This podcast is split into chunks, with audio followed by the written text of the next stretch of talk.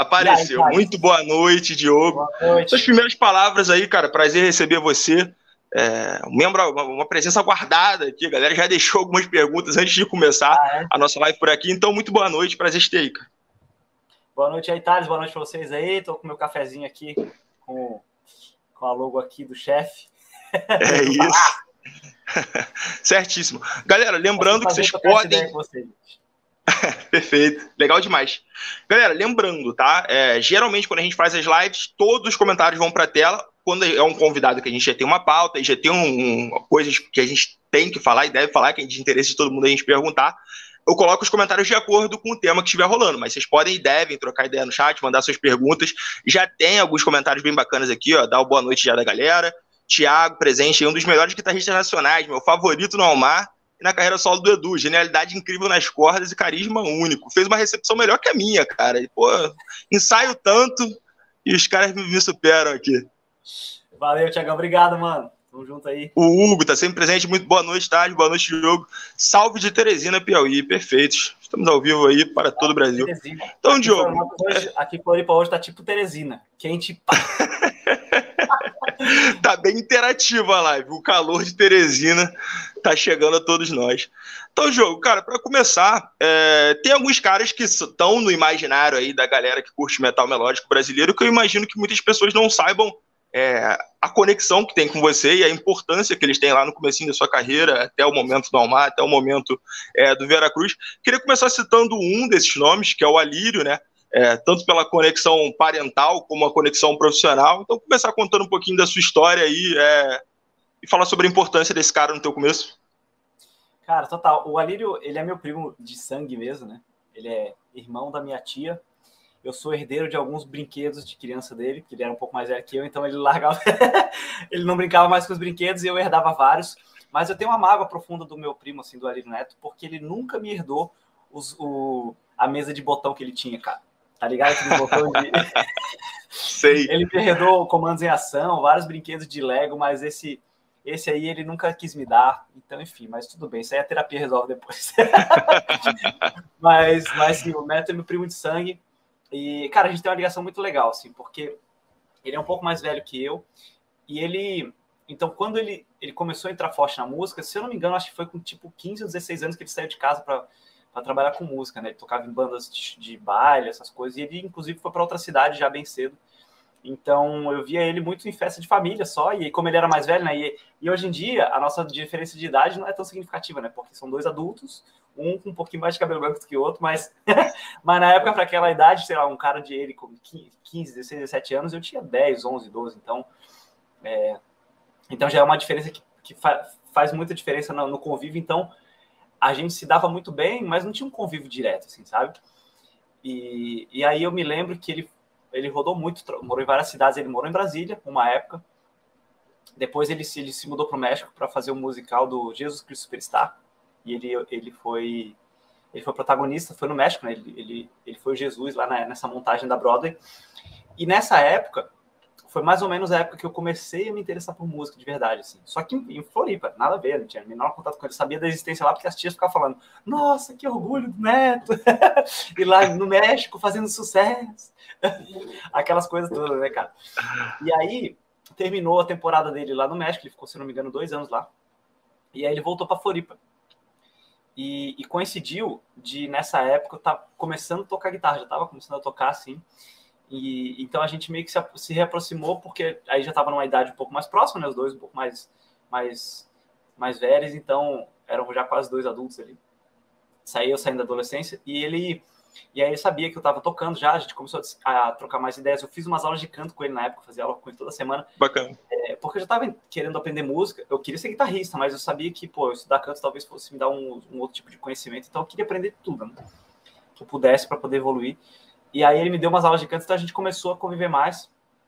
E foi nessa época que rolou o meu, a primeira vez que eu subi no palco na minha vida. Que foi no festival de bandas em, Santo Amaro da Imperatriz, que é uma cidade pertinho de Floripa, mas é mais interior, assim, a galera lá de verdade tem fazenda, um negócio assim, sabe? é uma cidade bem pequenininha, e, e, eles, têm, eles tinham lá, não sei, uma vez a cada seis meses, não me lembro direito, tinha um festival de bandas, então eles pegavam várias bandas amadoras, assim, e aí era um grande festival, tinha patrocinador, tinha um monte de coisa assim, pô. Na minha cabeça, eu, garotão, parecia Rock in Rio, né? Porque tinha um palco grande, era Sim. na rua, uma tenda, com um monte de gente e tal.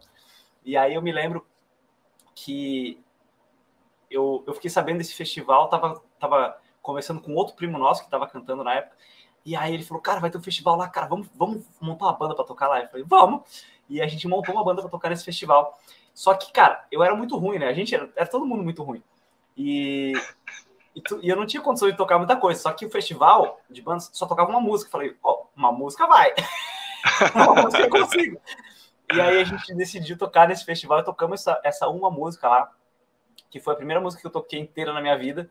E, e foi a primeira vez que eu subi no palco, que foi tocando For, For Whom the Bells do, do Metallica.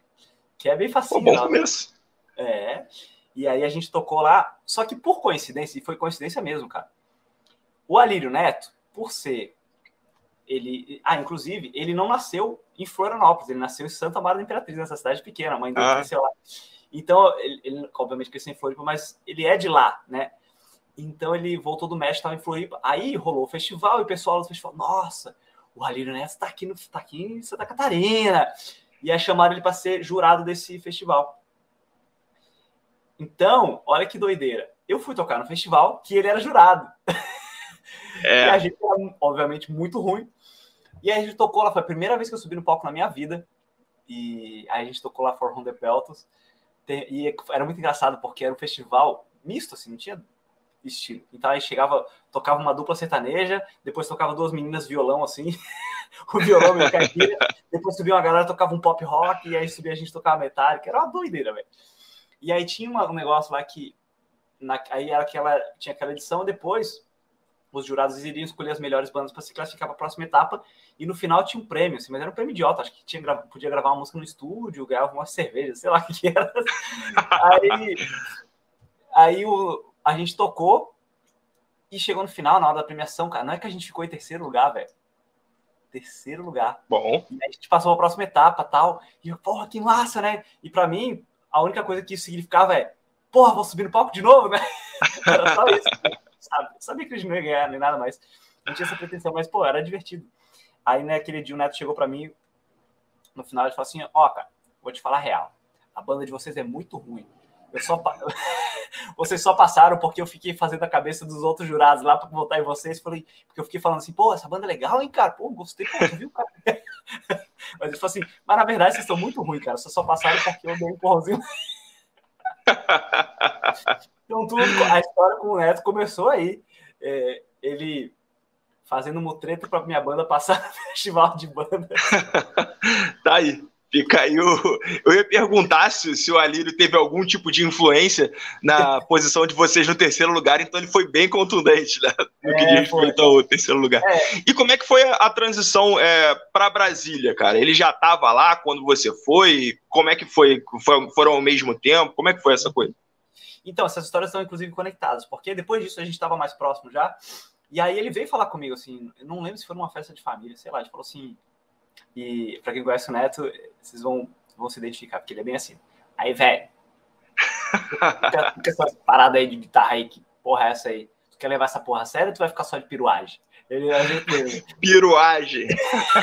é, ele falou bem Aí eu, eu falei, não, cara, eu quero levar a sério. E eu, eu, já tava na minha cabeça, assim que eu toquei guitarra pela primeira vez na vida, eu decidi, cara, você, músico, você guitarrista.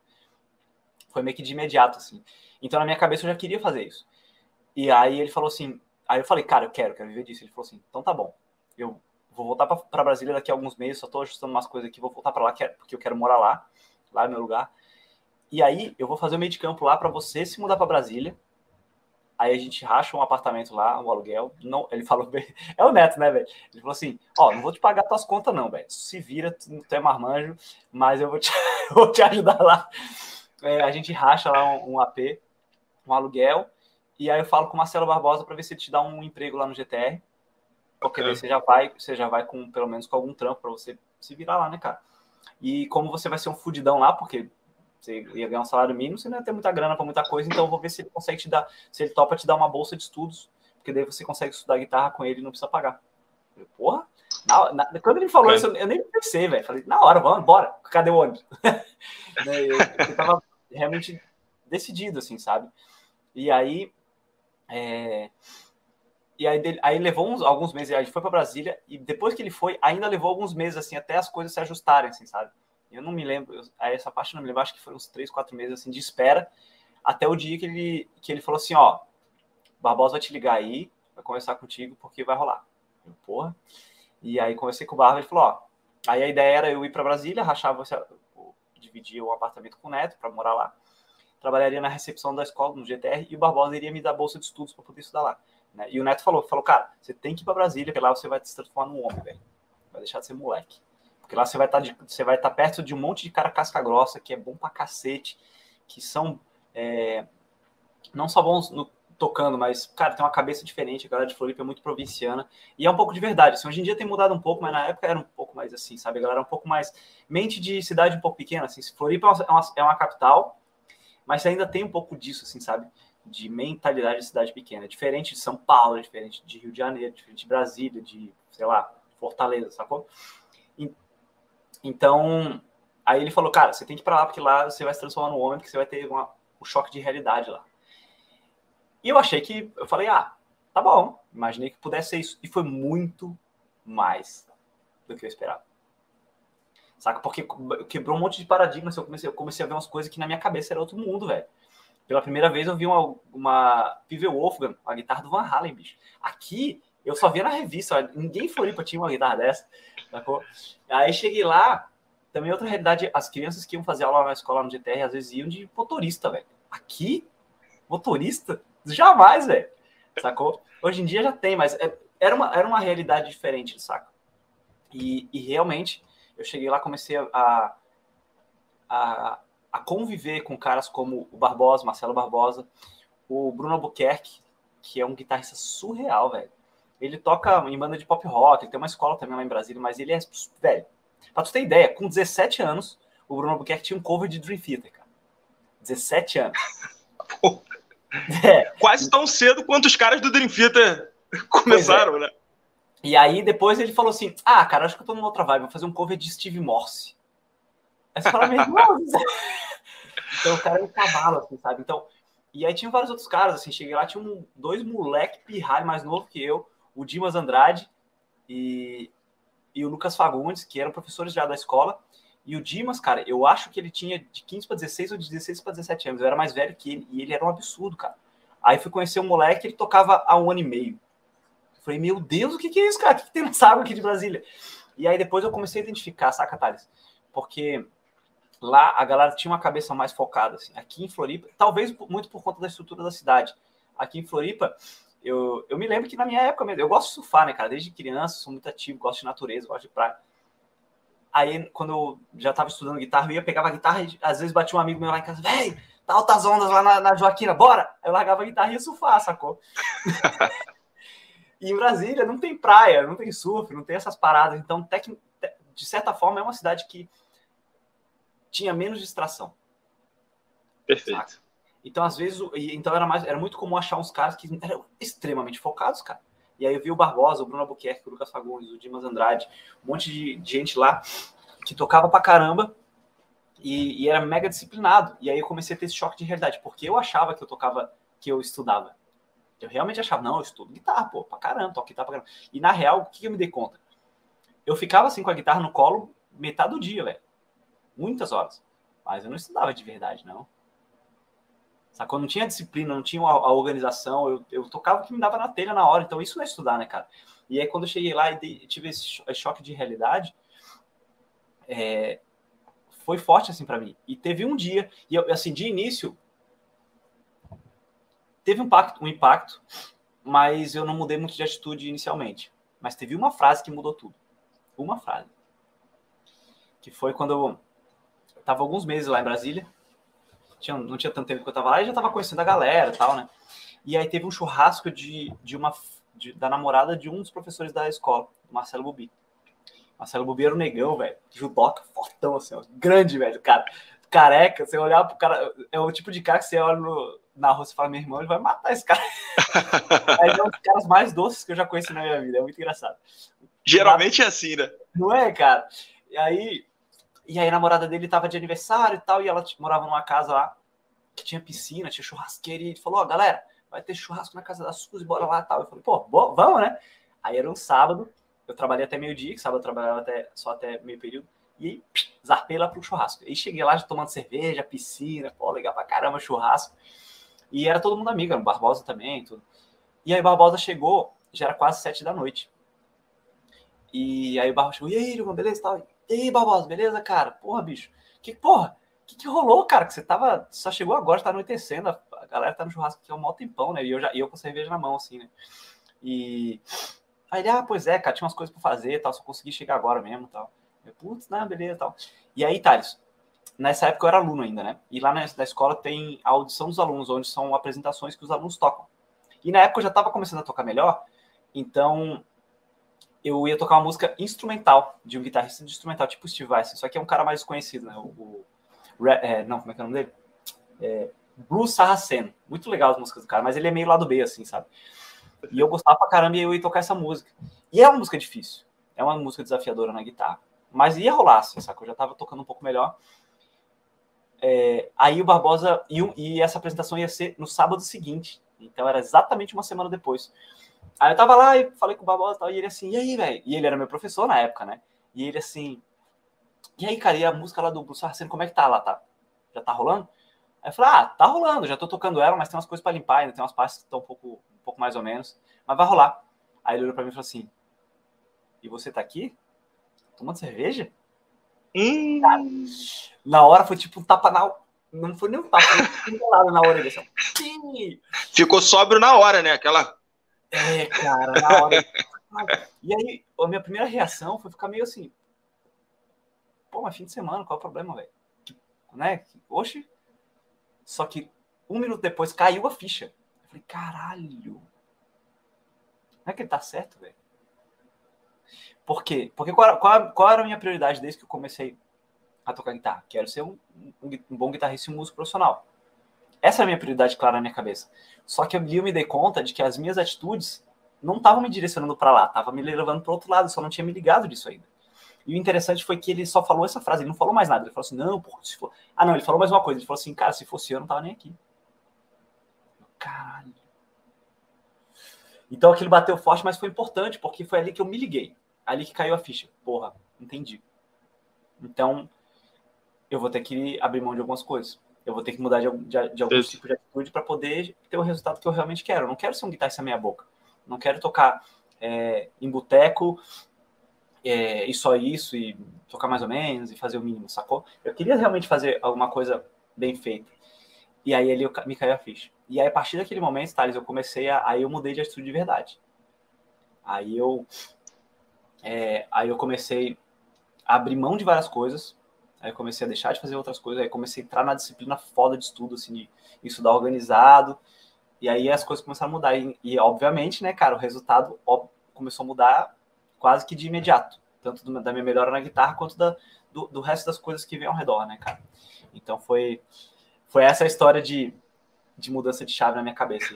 Perfeito, perfeito. Como é importante, né? Às vezes você tá num lugar que você está você tá cercado pela mentalidade que você busca, né? Talvez se você ainda estivesse numa outra cidade, cheio de amigos, todo mundo fala, nossa, já está até adiantada a música, né? Legal, vamos tomar mais uma. Então, como é importante estar cercado, né? Tá num ambiente que, que te puxa para cima. Antes da gente continuar, cara, vou dar um salve à galera que tá chegando. Galera, não deixe de dar o like, tá? Agora que estamos quase em 20 pessoas aí, a galera vem chegando, não deixe de dar o like. É, e, e uma saudação agora que já chegou uma galera, é um feliz Dia das Mulheres, tá? É claro que a gente está aqui numa live com músico de metal, então, é, caso haja uma mulher feliz Dia das Mulheres, eu sei que pode, forma, depois, né, a gente tem um, algum público feminino, especialmente a minha namorada, meu amor, a Ivana, que não sei se já estava no comecinho, mas imagino que agora esteja nos assistindo, então te amo muito, meu amor, feliz Dia das Mulheres agora publicamente, tá? Então fica aí o registro. Rafael Veloso coloca uma pergunta, Diogo, que eu acho, o Hugo coloca aqui, dá essa força de sempre, Hugo, Bora dar o like, galera. É isso aí. Rafael coloca uma pergunta que eu acho bem pertinente agora pro momento. Como sempre, Rafael vem muito bem nas perguntas. Sobre esse tempo em Brasília, lembra de bandas que rolaram na época? Cálice, Dark Avenger, tá? Tem, lembra de alguma? Eu acho que o Cálice, principalmente, né? É, você deve lembrar muito bem, né? Eu lembro de todas. Lembro de todas. o Cálice, eu fui o do Cálice, né? Porque Exato.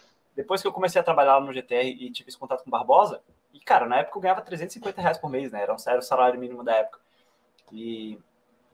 Então, cara, eu era fodido, né? E o Barbosa falou, cara, tem, eu, toco, eu, tenho, eu toco com algumas bandas, tem o Cálice, que, que é uma banda de metal que a gente toca com de vez em quando, mas eu tenho uma banda de pop rock que a gente toca todas, toda semana em Brasília. Então, se você quiser, eu te coloco para trabalhar como hold, aí você ganha lá uns 20 conto a mais aí por, por dia de trabalho no fim de semana, cara, é uma ajuda aí se você topar. É trabalho duro, você tem que carregar as coisas, tem que montar as coisas, mas, bicho, é um. É uma, é um, é uma ajuda aí no, no, na parada. E eu topei na hora, assim, porque aí ajudou, claro, no, trocado a mais, só que foi mais, foi mais valioso pela experiência de poder ver caras tops trabalhando. Então, cara, eu ia lá, ficava o dia, eu ia à noite para trabalhar de road, mas eu ficava duas horas assistindo uma banda casca grossa tocando, mano. Experiente, com, com tempo de estrada, sacou? E aí eu ficava, eu tava em fase de aprendizado, então eu não desligava o radar. Tudo que acontecia lá eu, eu observava. E como trabalhando com todos eles, eu virei amigo de todos, então eu tinha abertura de perguntar o que eu quisesse. Assim, aí, eu, aí acontecia uma coisa no palco, eu chegava pro, pro Cid, ô oh, Cid, rolou aquela parada lá, o que, que, foi aquilo, velho? Aí, não, cara, porque aquilo aí. Porque... Aí eu perguntava, cara, vocês tocaram a música pela metade, o que, que, rolou? Deu um problema? Ele falou, não, cara, é porque a gente, é, banda de show, assim, de, de festa, a gente às vezes tá tocando uma música, percebe que o público começa a dar uma baixada na energia, a gente já se sinaliza, termina a música ali, começa uma próxima do estilo diferente, para não perder a vibe da galera. Eu, ah, nunca tinha percebido isso. Então, assim, são coisas que os caras pegaram com o quê? Com anos de experiência, eu tava aprendendo ali, só de observar. Então, isso foi mega valioso. E eu trabalhei com cálice de hold também, durante muito tempo, né? Foi muito massa. Inclusive, eu trabalhei de hold com o cálice na abertura do show do Dream Theater no Rio de Janeiro. Demais. Conheci os caras Demais. do Dream lá no camarim e tive a oportunidade de subir no palco, cara, na... porque obviamente eu era road, né? Tinha que montar as coisas, então eu no palco. Eu, eu até brinco que é, eu cheguei pertinho, assim, da geladeira do Petrucci, que tinha tipo uma geladeira cheia de hack, assim, cheia de coisa. Eu cheguei pertinho, assim, ó, se eu quisesse zoar todo o equipamento dele, eu usava, cara. Os botões. Sempre que a gente está numa situação é, importante, assim, passa os pensamentos atrás da nossa cabeça, assim, nossa, se eu quisesse fazer o pior show do John Petrucci acontecer, eu faria, né? É muito louco. O, o Hugo coloca aqui, ah, o, dá uma salvação a uma galera que está chegando aqui. O Rafinha coloca, gosto muito do solo do Diogo. O Roberto tá no hype de uma, no momento, mas o Diogo tem um filho impressionante, além de uma excelente, de uma excelente técnica. Perfeito, galera. A gente vai falar muito sobre a formação atual da banda do Edu. Mas fica aí a salvação para a galera que tá chegando. Pode falar. Então, o Cálice eu conheço muito bem. O Dark Avenger também, inclusive, tem amigos que foram músicos do Dark Avenger, vi várias vezes eles ao vivo. E o Mário Linhares até falaram dele que. Perfeito, eu ia colocar essa pergunta aqui. É, o Mário, cara, é, velho, esse cara cantando era extraordinário, velho. Era surreal. Surreal. Ver ele cantando ao vivo, assim, porque tinha muita gente que não gostava muito do estilo dele de cantar, assim, né? E aí é questão de gosto, mas era inegável que a voz dele é surreal, velho. Era foda.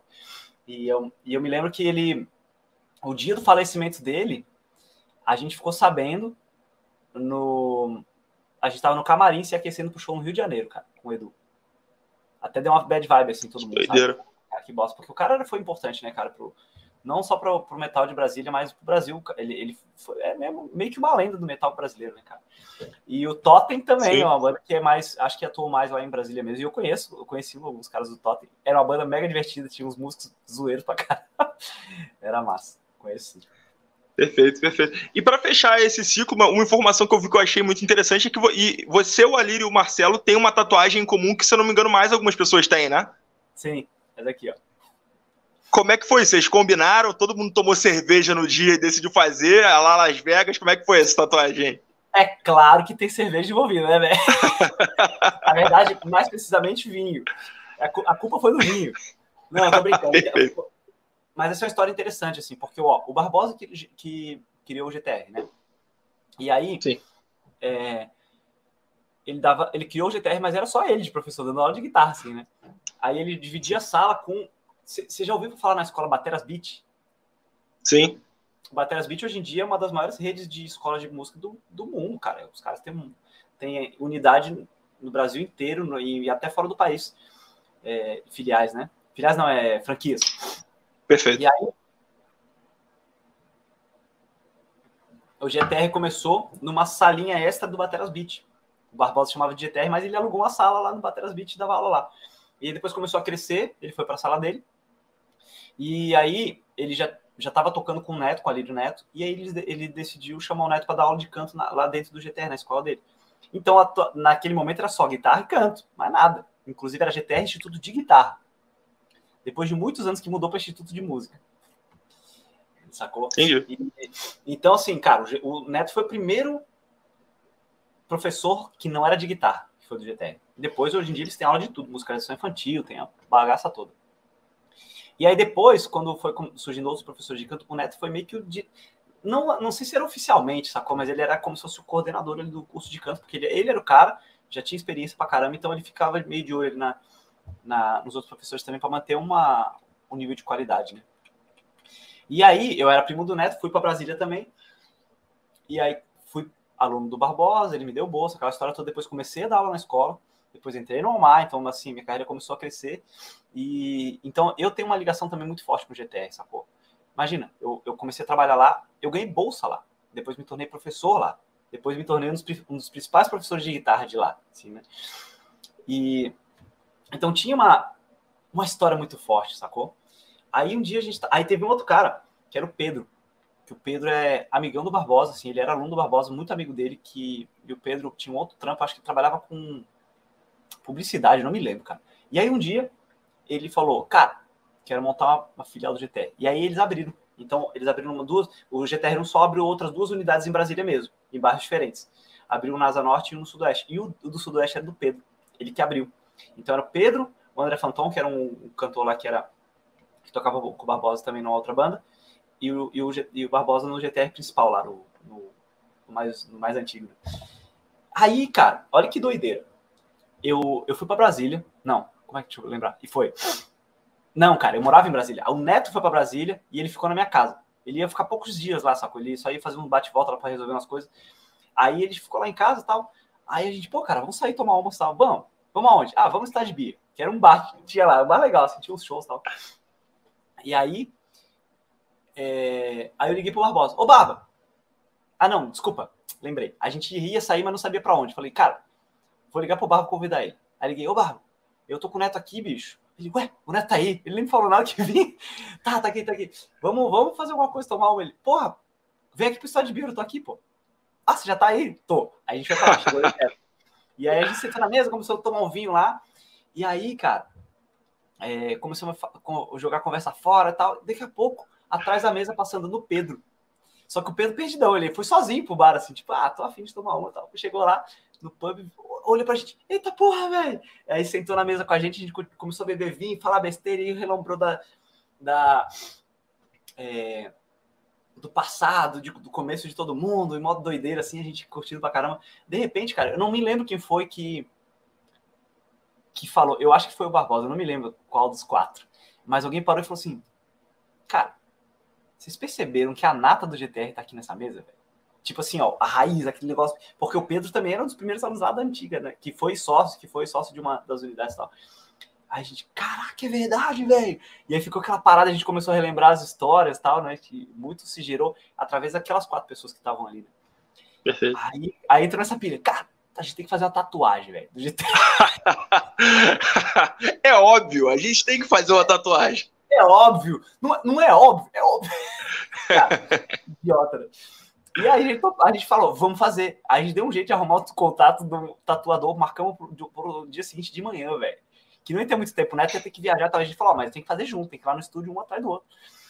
E a gente foi, fez a tatuagem. Aí a gente, no dia, no dia seguinte, a gente levou o Jamaica, que o Jamaica é um cara que trabalha lá no, no GTR até hoje, velho.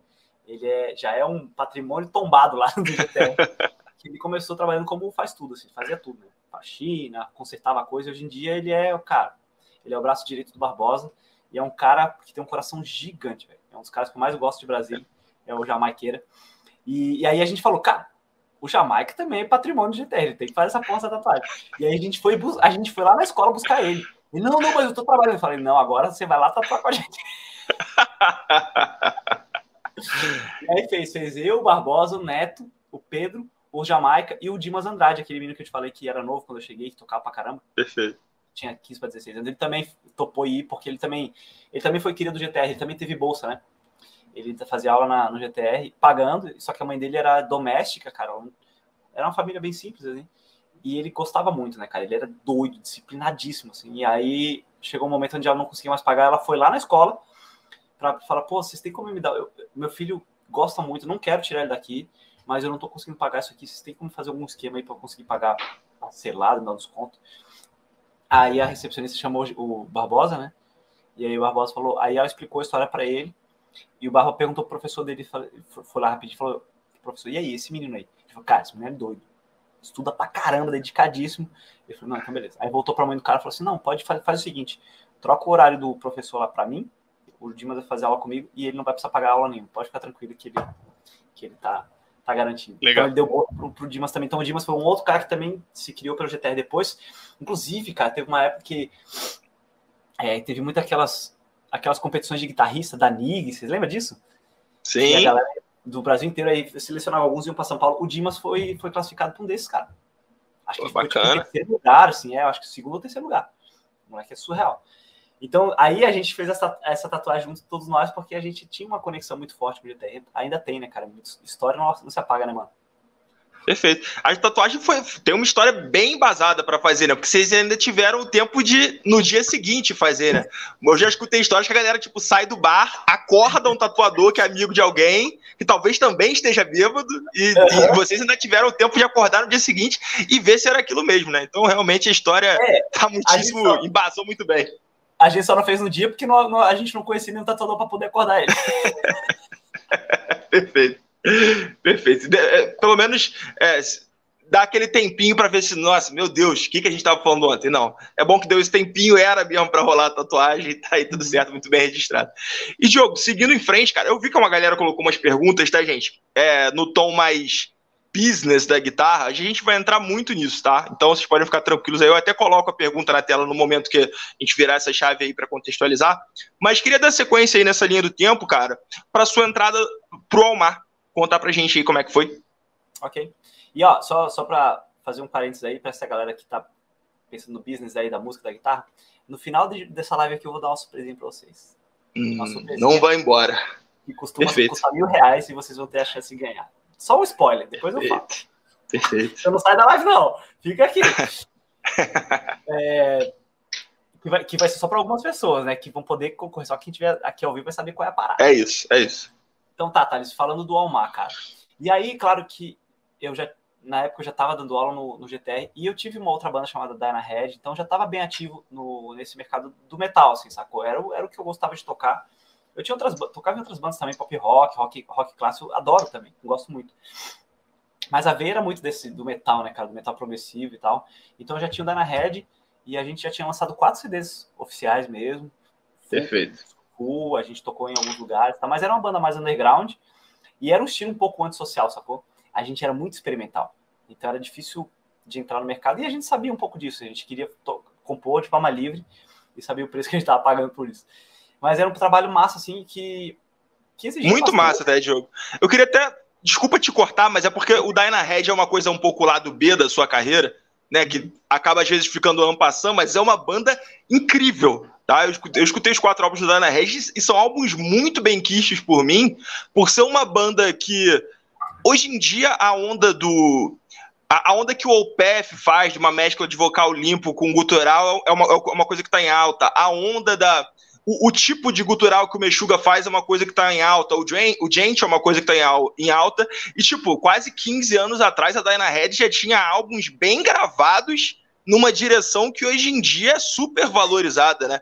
Então, assim, é uma banda que a gente tinha aqui no Brasil, fazia um som que hoje em dia é muito bem quisto e valorizado, e às vezes acaba sendo um, um fator meio que passando a sua carreira, né, que agora tem exposição maior com o Almar, com o Edu, mas é uma banda sensacional que tem todos os álbuns no Spotify. Eu acho que todo mundo deve ir lá e conhecer, porque surpreende muito é, pela quantidade. A, a mescla realmente não é é easy listening, né? Tipo, easy, é, é um som é, complexo na, na, no sentido da mistura, mas vale muito a pena e muito bem gravados os álbuns. Então fica o registro da Diana Head, que eu acho que deve ser feito, porque é uma banda que, pela época que foi, tem muito menos exposição, é muito menos falado, é, do que deveria, mas pode dar sequência aí. Ô, galera, sobre Dana Red, depois vocês procuram no YouTube aí. Eu, vou, eu, eu garanto para vocês que se vocês assistirem os lyric vídeos que a gente fez na época dos últimos dois discos, vai ser os lyric vídeos mais divertidos que vocês vão ver na vida. É sério mesmo. Vai lá assistir. E aí assiste depois, vai lá no meu inbox no Instagram e me fala o que você achou. Tô curioso para saber. É, então eu já tinha eu já tinha essa experiência com Dana Red, então eu já estava inserido na, naquele mundo do metal, do, da música mais virtuosa, experimental, progressivo pra caramba. E aí é, e o Barbosa eu conheci o, o Dana Red e eu, eu já trabalhava junto com, com o Barbosa no GTR, a gente já tocou juntos no, lá na, em outras coisas assim, saca? Então meio que a gente já trabalhava juntos. Ele já ele, ele era meu professor, então ele sabia como eu tocava. Acho que ele ele é o que mais, mais sabia o que, que eu era capaz de tocar do que qualquer pessoa. E, e a gente se conhecia pessoalmente, a gente era amigos, né? Então, ele já sabia o que eu era capaz profissionalmente e como, como ser humano de convivência. Então, quando surgiu, inclusive, cara, deixa eu contar, é foda, gente, é, as histórias vão surgindo, só que essas histórias tão legais não. que não. Ô, tá, a gente vai falar é, Olha que doido, cara. O... Eles lançaram um Unfold. E aí, cara, eu, eu comprei o Unfold, só que eu deixei no carro ali levei um tempo para ouvir direito. Assim, eu ouvi as músicas, mas levei um tempo para ouvir. Mas eu já gostava muito de Almar, já adorava. Assim, todos os discos eu gostava pra caramba. Eu gostava do, muito do Motion, que ele tinha essa pegada meio Dyna Head, um pouco mais dark, assim, mais sete cordas e tal. Head tinha muito. E eu já curtia. E aí o Unfold estava lá e teve um dia que eu estava dando aula. Eu, era um aluno que eu dava aula na casa dele. Então eu tinha que dirigir uns, uns 15 km para chegar na casa do cara. E aí eu botei o, o disco no carro e fiquei ouvindo, comecei a pirar, velho. Caralho, que disco é esse, meu irmão? E aí uma música melhor que a outra, eu falei, pirando, eu tava ouvindo no talo assim o disco, e pirando, pirando, no Unfold. Ah, aí eu parei para abastecer e peguei o celular mandei, Barbosa, irmão, velho, eu tô ouvindo Unfold aqui direito pela primeira vez, cara, parando para ouvir mesmo. Cara, que disco surreal. Eu comecei a elogiar várias coisas. Cara, sete cordas, o time de guitarra maravilhoso, os riffs muito legais, os solos criativos. O Edu com a voz cantando de um jeito um pouco diferente que eu gosto, sacou? Aquele jeito de cantar. Sim. E aí ele, pô, Diogo, obrigado, não sei o que, eles tinham recém-lançado. Pô, obrigado, que massa que você gostou, não sei o que e tal. Eu, pois é, cara, comecei a falar um monte, de, né, rasgar a seda pro disco.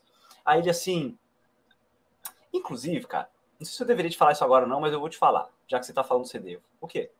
Ele, olha só, é, o, o, o atual guitarrista do Omar não vai ficar, né? Vai sair fora. Então, possivelmente, vai rolar, em breve vai rolar uma vaga na banda. E eu tô pensando em te indicar pra tocar lá. Você topa?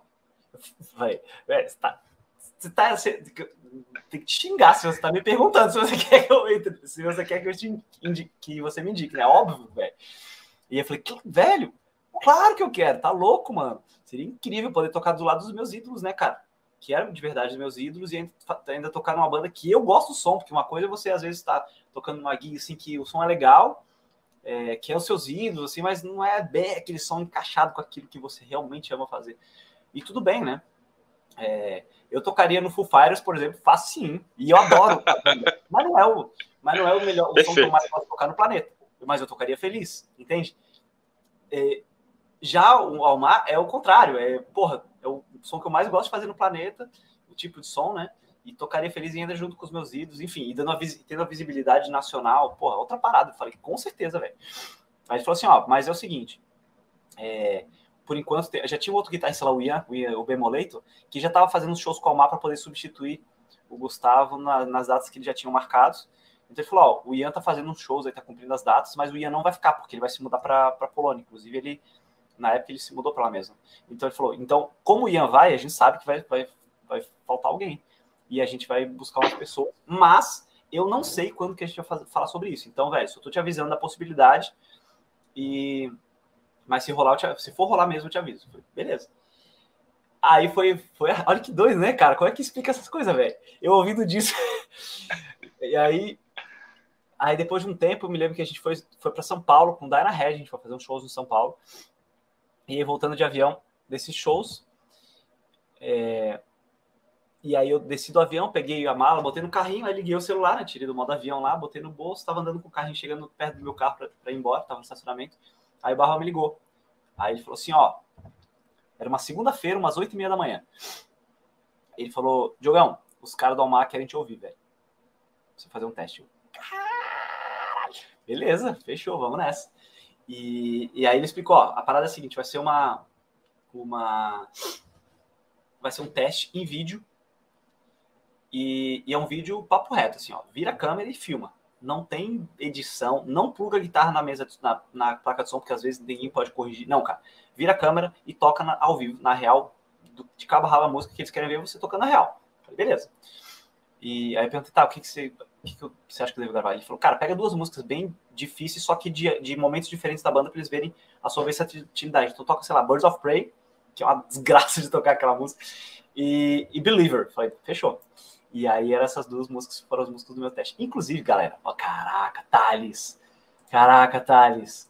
Olha, olha só, velho. Qual entretenimento que você vai trazer pra gente? Eu tenho os, esses dois vídeos aqui na minha no meu desktop aqui. Será que rola de virar a, a fazer um, um, improviso aí? Será? Eu não consigo compartilhar as paradas aqui, velho. Não. não. Infelizmente não. Ah, cara, e agora? Será que eu mostro, velho? Tem os dois aqui, ó, tocando Deliver e tocando. Mostra só o solinho da banda. Será que eu consigo? Calma aí, velho. Deixa eu ver se eu tenho birds aqui. Não, é porque eu tô, eu tô, vendo aqui o vídeo da Believer. Ah, não, acho que Birds não tá aqui, não. É o que rolar é de mostrar. É? Deixa eu ver aqui. O que rolar é de mostrar, ver se, ver se tem como. Eu vou ver se eu consigo. Tá, mas deixa eu só continuar um pouquinho. Claro, claro. Termina aí, termina aí. Não, cortar a vibe, mas eu vou, eu vou mostrar um pouquinho assim pra vocês, do vídeo teste. E aí eu precisava. É, enfim, precisava gravar essas duas músicas. Aí eu falei, beleza, bala. Mas quando que para quando eu preciso entregar. Ele falou, ó, entrega o primeiro vídeo, são músicas difíceis, né, cara? E é a segunda-feira, tá? Ele falou, ó, entrega o primeiro vídeo no sábado e o segundo vídeo na segunda-feira. Aí eu falei, beleza, combinado, fechou. Era só isso que eu precisava saber, né? Só que eu, aí, Thales, olha só que interessante, cara. Aí que entra um pouquinho da mentalidade que eu aprendi na porrada, naquele choque de realidade que eu tive em Brasília. Que, que é, e na época eu já tinha mudado de mentalidade, já estava muito mais inteirado em outras coisas que são importantes para você se portar como profissional, sacou? Então, tem um, um conceito que é nunca entregue o que, espere, o, que, o que esperam de você. Entregue sempre mais. Nunca. Quando, quando alguém espera algo de você e você entrega aquilo, você está fazendo certo, né? Mas só, mas só o suficiente. Mas você pode entregar mais. E quando você faz isso, isso causa um efeito surreal, assim, na, na percepção das pessoas daquilo que você está entregando. Então, por exemplo, é, se você. Pronto, eu, eu mandei fazer umas palhetas personalizadas minhas. E às vezes, às vezes é um negócio pequeno, cara, simples, que faz uma puta diferença. Aí eu mandei fazer com a minha logo, tudo bonitinho, mandei, mandei fazer na fábrica. Quando chegou as palhetas, pô, chegou as palhetas, que legal. Que eu ia levar na turnê e tudo. Quando eu abri, tinha as palhetas personalizados com a minha logo, com, meu, com a minha foto. E aí tinha os portas-palhetas de couro, chaveiro assim, que também tava com a mesma logo e uns, e uns botãozinhos e tal. Só que eu não tinha encomendado isso. Eles me deram de presente, só que me deram tipo 4, 5. Quanto é que custa aquilo? 2 reais, velho? É ridículo de barato. Perfeito. Mas eu pirei, eu fiquei louco. Caraca, que massa! E por quê? Porque eu recebia mais, e não é uma questão de valor, é uma questão de demonstrar carinho por aquilo que você está fazendo e demonstrar que você. O gesto, né? O gesto de preocupação. Né? Ou de seriedade. Então, o que, que eu fiz, Thales? Quando o Barbosa falou, entrega o primeiro vídeo na, na, no sábado e o segundo vídeo na segunda, o que, que eu transmiti para minha cabeça? Eu, eu já decidi que o prazo para eu, para o Diogo entregar, é o primeiro vídeo na sexta e o segundo no domingo. Eu tinha que entregar antes, sacou? Porque Bacana. isso ia fazer um pouco a mais do que esperam de mim. Será que os caras iam ouvir um dia antes? Talvez não. Mas eles saberem que eu entreguei um dia antes, o que, que, o que, que manda qual que é a mensagem por trás disso? A mensagem é assim, ó. Ei, não tô de brincadeira, beleza? Vou levar essa porra a sério. Essa é a mensagem que tá por trás disso. E foi essa com essa mentalidade que eu fui, porque eu pensei assim, cara. É, aí, é, essa é, abrindo o jogo aqui do meu do meu diálogo comigo mesmo. Esse foi o diálogo comigo mesmo naquela época. Eu cheguei assim, eu sentei, eu sentei de frente pro Diogo, e o Diogo do outro lado ali, falei, Diogo, seguinte, mano, essa pode ser a oportunidade da sua vida se você não conseguir entrar porque tinha outro cara preparado, tinha outro cara mais pronto, outro cara melhor, outro cara que tinha mais a ver com o estilo da banda, beleza, eu vou dormir à noite. Agora, se você não entrar porque você não deu seu máximo, porque você ficou de preguiça de mimimi e não estudou o quanto você poderia, aí eu não vou dormir. Então você trate de fazer o seu máximo. Essa foi a minha conversa Simplesmente Diogo Mafra, senhoras e senhores, o homem da performance de impacto, até na live, quebrando a, quarta, a, a, a quarta parede e nos colocando na posição de espelho no quarto dele. Pô, aí sim, hein? Pode seguir, é. pode seguir. Mas, mas, isso é real, cara, porque eu, eu me conheço, sabia que, bicho, se eu não entrasse, porque eu vacilei um pouquinho, ou ah, esqueci de mandar, ou mandei um pouquinho depois. Eu sabia que eu, isso ia ficar claro que eu poderia um pouco mais. E eu não fui. Aí eu, eu não ia dormir, velho. Eu não ia dormir. Um mês, dois anos, quem sabe. Então, eu queria ter certeza que eu ia espremer até o último, a última energia que eu tinha para poder fazer o meu melhor. E por isso que eu decidi entregar antes, sacou? E aí eu comecei a escutar igual um doente as músicas para poder para poder enviar antes do prazo, obviamente, e eu, e eu não deixei de dar aula, continuei dando as minhas aulas, só que no, no tempo que eu não estava trabalhando, eu estava fritando os dedos uh, para conseguir gravar a tempo. Né? E aí, resumo da história, para não ficar muito longa, o primeiro, vídeo, o primeiro vídeo entreguei na quinta e o segundo entreguei no sábado. Então, acima do acima. Acima do acima. E aí eu me lembro que quando eu entreguei no, o, o segundo vídeo, que foi dois dias antes do que eles tinham pedido, o Barbosa, eu mandei o link para ele aí, Baba, só pra você mandar pros caras, tá, tá na mão. Aí ele assim, tá, mas, mano, é fim de semana, você sabe que os caras não vão ouvir agora, né? Você sabe que eles, eles vão ouvir segunda-feira, os caras devem estar, no, sei lá, no shopping, no churrasco, eles não vão ouvir agora. Aí eu falei para ele assim, eu sei, eu não quero que eles ouçam agora, eu quero que eles saibam que eu mandei agora. De novo, é, o, é o, a mensagem por trás da parada, do gesto, sacou? E então, assim, eu, eu, eu fiz o, eu dei o meu máximo ali, saca? E deu certo. E, e, é louco que o registro tenha sido com o Marcelo, né? Que a gente falou agora mais cedo. Você teve um momento com o Marcelo dele chegar e você fala, pô, a música tá quase pronta. E agora a, a gente vira um pouco a chave e você, as músicas já estão aqui, ó. Não chegou nem a data. Então, Mas interessante que, que tenha sido com, com o próprio Marcelo, né, cara? É... Eu, tinha, eu, nunca tinha me dado conta disso, cara. Legal você ter falado. Nunca tinha caído essa ficha de que foi virou de lado na parada, né? É. Parece que o jogo virou, Marcelo. Já estão aqui as músicas dessa vez. Parece que o jogo virou. Mas que bom que virou quando, claro. foi, quando foi mais significativo, né? Perfeito, perfeito. É, é. Na, hora, na hora, a hora certa é, é, é, é, o quanto antes, né? Se foi naquela e, e a gente sabe é, o, o, o, fim da história, né? Você tocou no Almar, então grandíssimo, grandíssima iniciativa é, grande momento para acontecer isso. Oh, e você quer saber, ô oh, você quer saber mais um pedacinho dessa história? É claro. É Tem muita coisa aí que é meio surreal, assim. Tipo, o que, aquilo que o Barbosa me falou, e, linkando com isso aí que você acabou de, de trazer aqui, né, inverter o jogo do, de antes, eu, eu tava entregando menos do que o esperado agora, eu entreguei mais do que, do que o esperado, e foi com, envolvendo ele também, e isso me deu uma grande me trouxe essa grande oportunidade de tocar no Almar. E, e a conexão com o Neto, que o Neto me levou para Brasília, eu conheci o Barbosa, de repente a gente tocou junto. Cara, essa doideira toda. E, bicho, tem umas coisas, cara, que é meio inexplicável. É, por exemplo, entrei no Almar. Eu morava em Brasília já há anos. Aí o Edu me ligou, ó, falou, ó, me deu um repertório para tocar e tal, para as músicas para eu aprender. E falou, ó, o primeiro show é tal dia, beleza? Beleza, vou ficar pronto. Thales, eu duvido você adivinhar onde foi o primeiro show, meu, meu show de estreia no Almar. Ah, vou chutar. Sei lá, tem dois, duas cidades. Eu vou chutar Brasília. Não.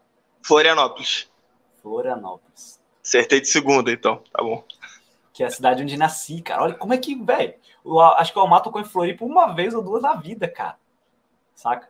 É, eu até chutei Brasília porque eu imaginei que a, a, probabilidade do show rolar. Rolam mais shows em Brasília do que Floripa, né? Eu fui meio que na probabilidade, Total. né?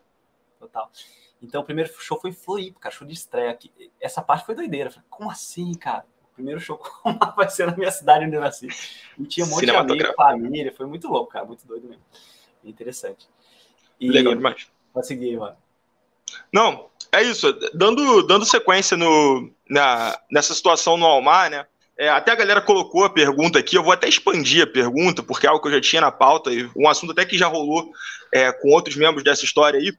Vou ler a pergunta primeiro. Para você, Diogo, o que faltou no momento Ivo do Almar, que não vingou a tour e infelizmente a banda estagnou, né? Um estagnou entre aspas, né? Porque a gente sabe que os frutos do Almar são a carreira os frutos, assim, né, indiretamente do Almar, são a carreira incrível que o Edu tá tendo nesse momento.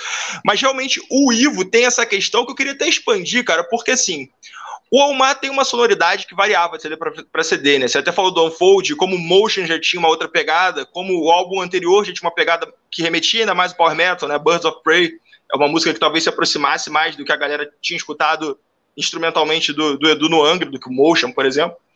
E o Ivo, é, eu conversei com o Paulo Barão, que, que, que, era empresário naquela, naquela época, e ele falou um pouquinho sobre a abordagem dele sobre Ivo. Que, e, e assim, quando a gente olha numa primeira camada, a gente, e a gente ouve o Ivo, a gente sabe que é um álbum que tem um teto musical que pode tocar mais pessoas do que, por exemplo, o Motion, né? Músicas como Brotherhood, Esperança, são músicas que podem estar mais lugares do que, por exemplo, a Birds of Prey ou Cannibal Insults, por exemplo. Então, assim, numa primeira camada, a gente tem um material ali que é o Ivo que você fala, não, beleza, talvez a galera do metal torça um pouco o nariz pro álbum, mas a gente sabe que é um álbum que tem um teto de alcance maior do que os anteriores. E, bom, a, a, a tour do Ivo não foi um, o eu, eu não posso falar qual que era o esperado, né? Mas foi uma tour que fez a, o, o, Edu decidir tomar a virada de chave e tal. E é engraçado, porque a gente pensa, por exemplo, é, o momento atual do Edu, quando a gente pensa no mercado novamente, né? Pensando no Ivo, que tem uma sonoridade mais easy listening, quando a gente pensa no Vera Cruz, muita gente cita o Power Metal como um gênero um pouco datado, né? Tipo, o que, o que, o que é o front do metal hoje no mundo não são necessariamente de bandas power metal. Apesar de ter um cenário de algumas bandas vindo, tipo Beast in Black e tal, mas já, também, também já é um outro power metal. E, e, o Edu vem com Vera Cruz que remete a isso, e aí sim ele consegue ter o sucesso, né? Então eu já aproveito para você falar sobre o Ivo, como é que foi essa, esse aspecto mercadológico musical para você, e estendo aí o debate de perguntar, cara, o mercado brasileiro ele é complexo mesmo, é difícil acertar o coração da galera, entender é, qual direção seguir no sentido de ter o maior alcance? É, é complicado, porque, cara, querendo ou não, o público brasileiro do metal tem uma, tem uma parada meio. Como é que eu posso dizer? Meio casada, né, velho? Com as bandas que são icônicas, né, cara? Com o próprio Angra, com Sepultura. Então, é, é muito comum uh, bandas virem novas e, e, e demorar para serem aceitas. Leva um tempo. Então, é meio que, cara, como é que eu como é que eu vou trazer a analogia?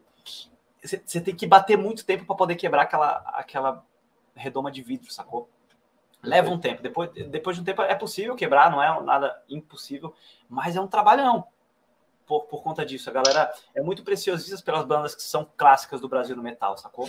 Então isso atrapalha um pouco, e aí como eu falei, é possível. E teve, tiveram bandas que fizeram isso. Porém, nem todo mundo tem essa resiliência, cara, porque leva tempo. Às vezes o cara tá lá batalhando e tomando porrada, tomando prejuízo nos shows. E, não, mas vamos lá, vamos investir aí, põe grana no disco, paga estúdio, faz clipe, e aí mesma coisa, tornei minha boca. E... Então, leva um tempo para você conseguir quebrar essa redoma na do, da aceitação do público mesmo, saca? E aí tem muita gente que às vezes não tem resiliência. O próprio Aquiles já falou abertamente, falou, cara, cansei de, de, de dar murro em ponta de faca, com hangar, cara, investi pra caramba. Perfeito. E aí na hora de fazer a turnê, não, a galera que ficava falando para fazer show quando eu vou fazer, fica de, de preguiça de, de, ir no show, sabe? Porra, bicho. Sabe? E eu falo isso porque ele fala abertamente. E é um pouco disso, assim, sabe? Falta de. Cara, uma hora cansa, porque é, é o que é. é. Então, sim, é um mercado complicado, é um mercado difícil. Mas eu não sei se é o Brasil só, não, cara. Eu acho que acho que em todo lugar do mundo, só que às vezes para mercados diferentes, para nichos diferentes, entende? É, sei lá, eu, por um lado, é foda, é difícil, mas por outro, ajuda a gente a ficar reclamando, sabe? Eu, eu tenho essa. Eu gosto de olhar por esse lado, assim, sacou? Porque o mercado mudar do dia para noite, eu não tenho controle, você não tem controle, né? Mas o que, que a gente pode fazer todos os dias para de pouquinho em pouquinho a gente fazer a nossa parte, o que a gente pode, para poder fazer com que as coisas mudem, isso a gente pode fazer. Né? Eu não tenho controle sobre o mercado, eu não tenho controle sobre a internet, eu não tenho controle sobre o que as pessoas falam da gente. Eu tenho controle do que eu posso fazer todos os dias para poder buscar o que eu quero, saca? Então, por um lado é foda, é, é um mercado complicado, mas por outro eu não gosto de ficar reclamando, porque reclamar não ajuda. Né? Eu, tenho, eu tenho uma coisa que eu costumo falar às vezes assim, às vezes eu falo até para a galera da minha mentoria. Fala, cara, reclamação. Não, como é que é? é? Problema. Se você me fala do problema sem ajudar a buscar a solução, é só reclamação, velho. Tá bom? Se você tá falando do problema, mas não sugere nenhuma solução, você tá só reclamando, porra. Então, traz um problema, mas ajuda a buscar a solução. Qual solução poderia? É uma solução que vai funcionar? Não sei, vamos pensar. Então, eu gosto muito de pensar por esse lado, porque senão, Thales, a gente perde muito tempo falando do problema e esquece de cavar a ssolução. Entendeu? Então, o que que eu. Até pode ser até um link interessante, né? É, naquela transição ali do Ivo pro, pro projeto do Edu. Pronto, era um problema que estava acontecendo. O Edu cavou a solução. Saca? E foi uma solução que, cara, vingou muito mais. Né? Muito, muito claro, possivelmente era muito que os fãs queriam, né? De rever a, o Aquiles, o Laguna e o Edu tocando aquilo junto, esse tipo de som. É, mas é mais ou menos isso, cara. Rolou aquele problema lá de a gente não conseguir fazer a turnê que a gente gostaria. E teve aquele engasgo ali de caramba, a gente queria ir para a estrada, não estava conseguindo. E aí, solução. Aí o Edu buscou essa solução de, pô, teve essa outra ideia Inclusive, não sei se você sabia, Thales, mas aquela primeira turnê do Rebirth of Shadows era para ser oito shows só, em um mês. Sabia disso? Sim, sim. Ah, tá.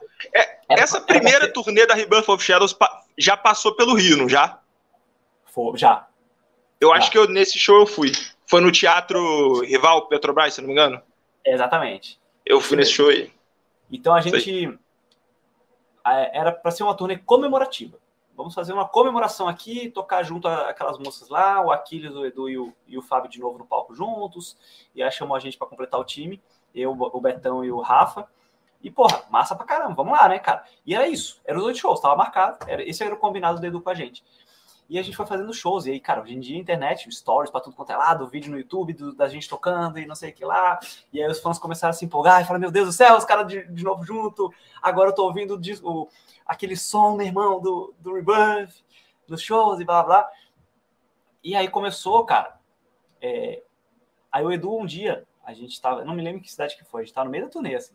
O Edu chamou a gente, galera, vamos, desce aí no, no lobby do hotel, a gente precisa só fazer uma reunião rapidinho, conversar uma parada. Beleza, a gente desceu lá, eu já pensei, meu Deus, vou ser demitido. não, brincadeira. Aí chegamos lá, o Edu falou assim, cara, seguinte, a gente tá fazendo shows aqui, a gente tinha combinado que ia ser esses outros oito shows e foi. Mas os caras estão me importunando, tô recebendo ligação, mensagem no inbox, e Facebook, Instagram, todo dia de contratante querendo levar o show, cara, para outras cidades. E eu não sei o que eu faço. Porque, assim, eu tinha combinado com vocês isso, mas eu preciso saber, vocês curtiriam fazer? Vocês topam? Aí, detalhes, pô, é a mesma coisa que a história do Almar. Como é que a gente vai falar que não? O negócio tava massa, né, cara? A gente tocando, tinha público, a galera pirando pra caramba a banda entrosou muito rápido, sacou? Por algum motivo que eu não sei qual é. Não, acho que eu imagino que sim, cara, porque é um estilo musical que tá muito na nossa veia, sacou? De todo mundo ali. O Laguna, o Edu e o Fábio, porra, porque eles são os criadores daquilo. Eu, o Rafa e o Betão, porque a gente já toca essa parada há muitos anos, então tá, é um estilo que tá na nossa veia, assim, sabe?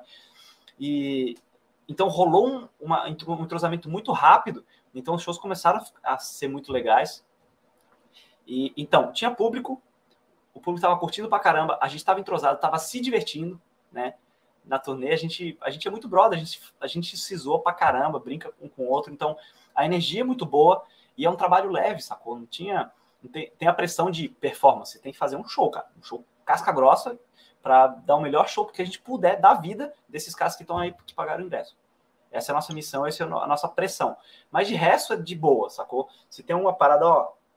É, cara, Diogo, naquela hora lá no, na hora do refrão você foi lá para perto do Betão, ficou um buraco no palco aqui, cara, não faz isso, porque aí fica feio visualmente, vamos evitar essas coisas. Beleza, no próximo show já não faço. É tipo assim, ó, falou, resolve. Então tava todo mundo numa sinergia muito interessante, muito legal para trabalhar juntos.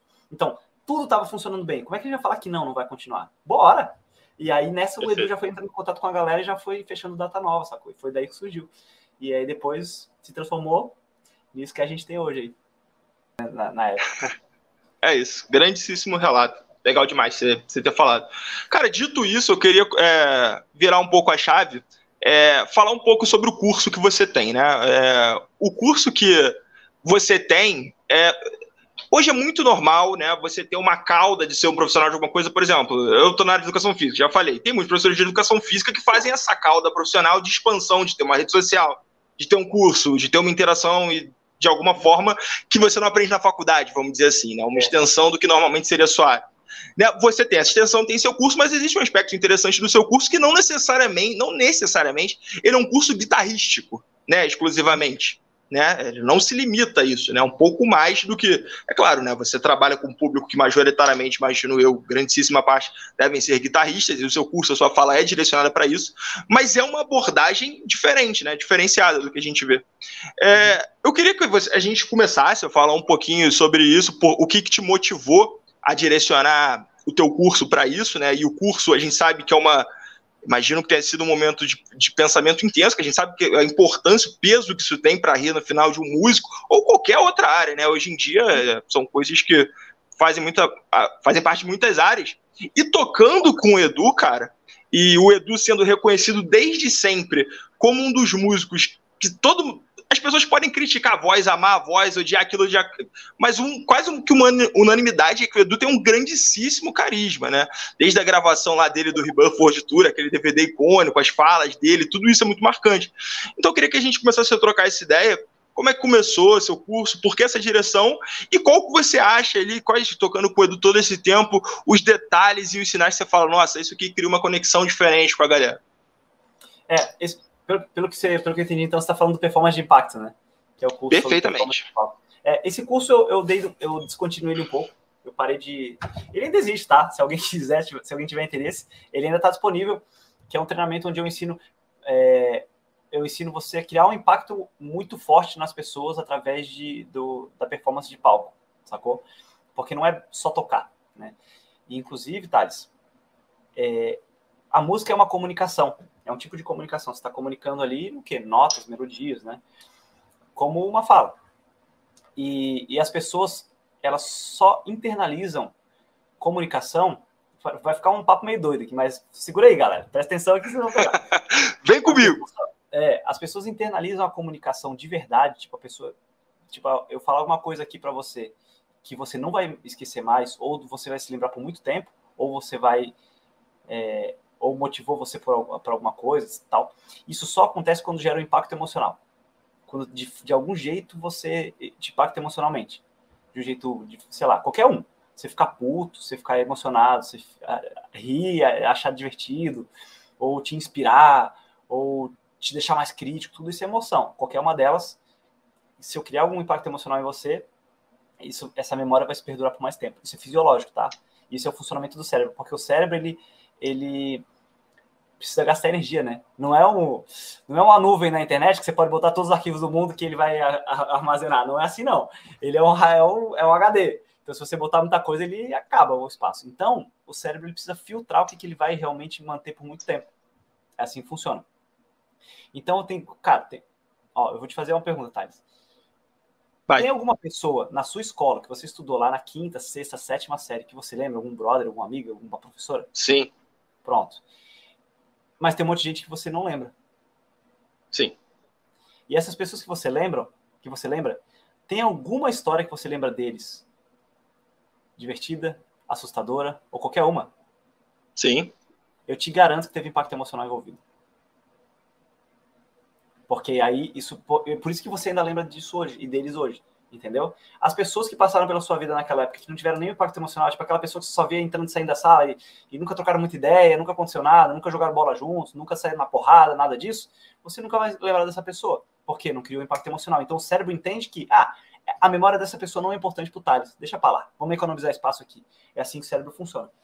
Então, se eu faço um show com o Edu, e eu faço um show com cara de bunda, burocrático e com sono, e só tocando as notas certas ali e querendo ir embora logo, eu não vou, talvez não cause tanto impacto emocional no público que está ali, e eles vão embora, e na semana seguinte eles nem lembraram qual era o show que eles foram.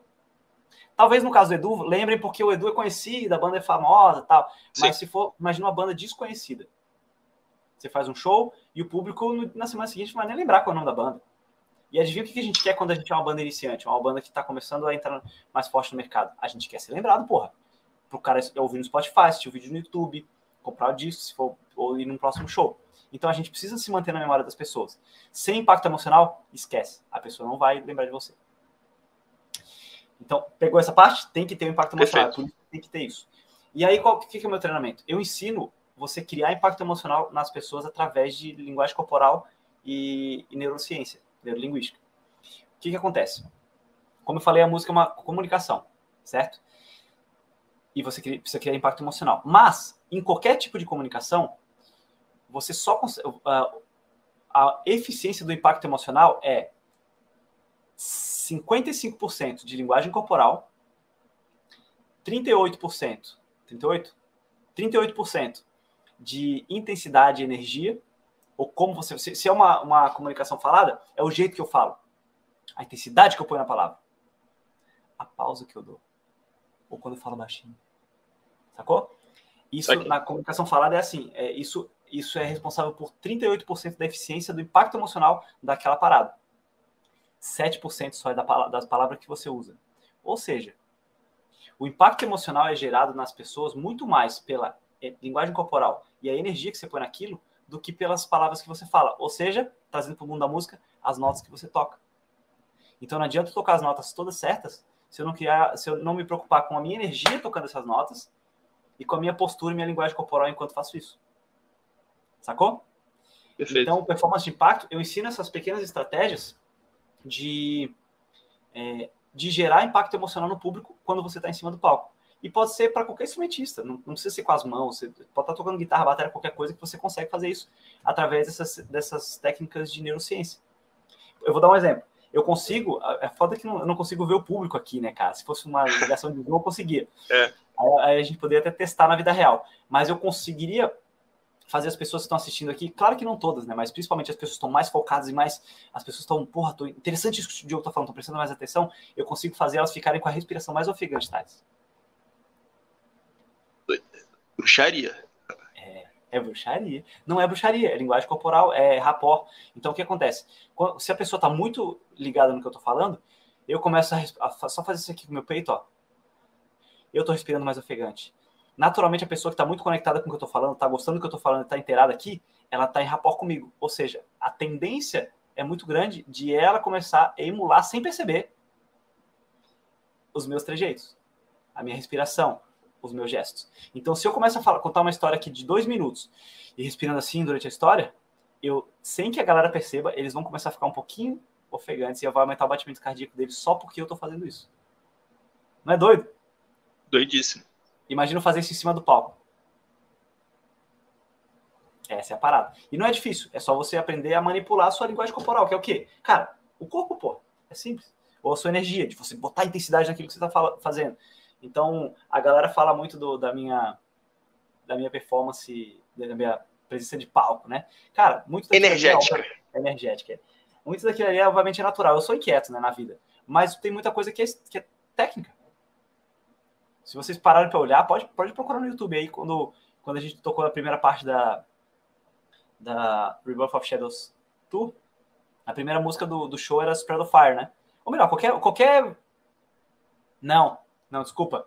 Da Rebirth of Shadows, eu acho que não era Spread of Fire. Mas nos shows que a gente abria com Spread of Fire, pode perceber. Às vezes a gente entrava no palco antes, tá meio escuro, mas pode perceber que eu tô assim, ó. Sacou? E eu tô puto alguma coisa? Não, eu estou emulando que estou puto. Eu tô fingindo que tô. Por quê? Porque eu sei que isso gera impacto nas pessoas que estão que estão ali assistindo. Então nem comecei a tocar ainda. E as pessoas já começam a ficar pilhadas. Meu Deus do céu, vai vir um negócio muito doido. Vai explodir, vai explodir, meu Deus do céu. Sacou? Então eu crio expectativa nas pessoas da música que vai vir só fazendo essas coisas. E esse tipo de coisa que eu ensino nesse curso, sacou? E não é só para rock, não é só para metaleiro, porque como sou eu que ensino, a galera às vezes acha que é só para metal. Não, cara, é para qualquer coisa. Só que você vai ter que adaptar para o nicho. Então você não vai fazer isso no show de, de bossa nova, de MPB. É, se não. você toca com a Maria Gadu, eu imagino que tocando violão essa não seja a melhor abordagem. Não. Mas depois que você entende as ferramentas, você, você adapta. Perfeito. Sacou?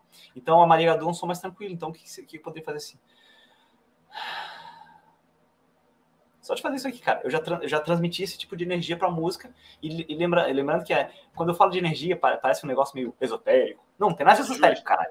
É, é só a percepção sim, sim. que as pessoas têm da minha linguagem corporal, do meu, do meu gesto enquanto estou tocando, né?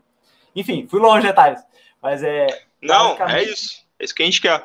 E, é. e, e, recortando assim no palco, né? Você tem. Eu até recomendo a galera reassistir o Tempo of Shadows in Concert, que é uma qualidade, tem uma qualidade muito bacana. Até tem registros no YouTube da turnê, de fato, né? Filmado de maneira mais simples. E, e observe, né, isso, né? Porque realmente é interessante. Eu, eu cheguei a observar o. Quando o Tempo of Shadows in Concert foi lançado, eu vi ele normalmente, né? Mas uma, um bilhão de coisas ao mesmo tempo, DVD com orquestra, né? E para fazer entrevista no, no sei lá, uns três dias atrás, quatro dias atrás, eu revi novamente, né? Revi, revi novamente, porque eu revi várias vezes, de fato.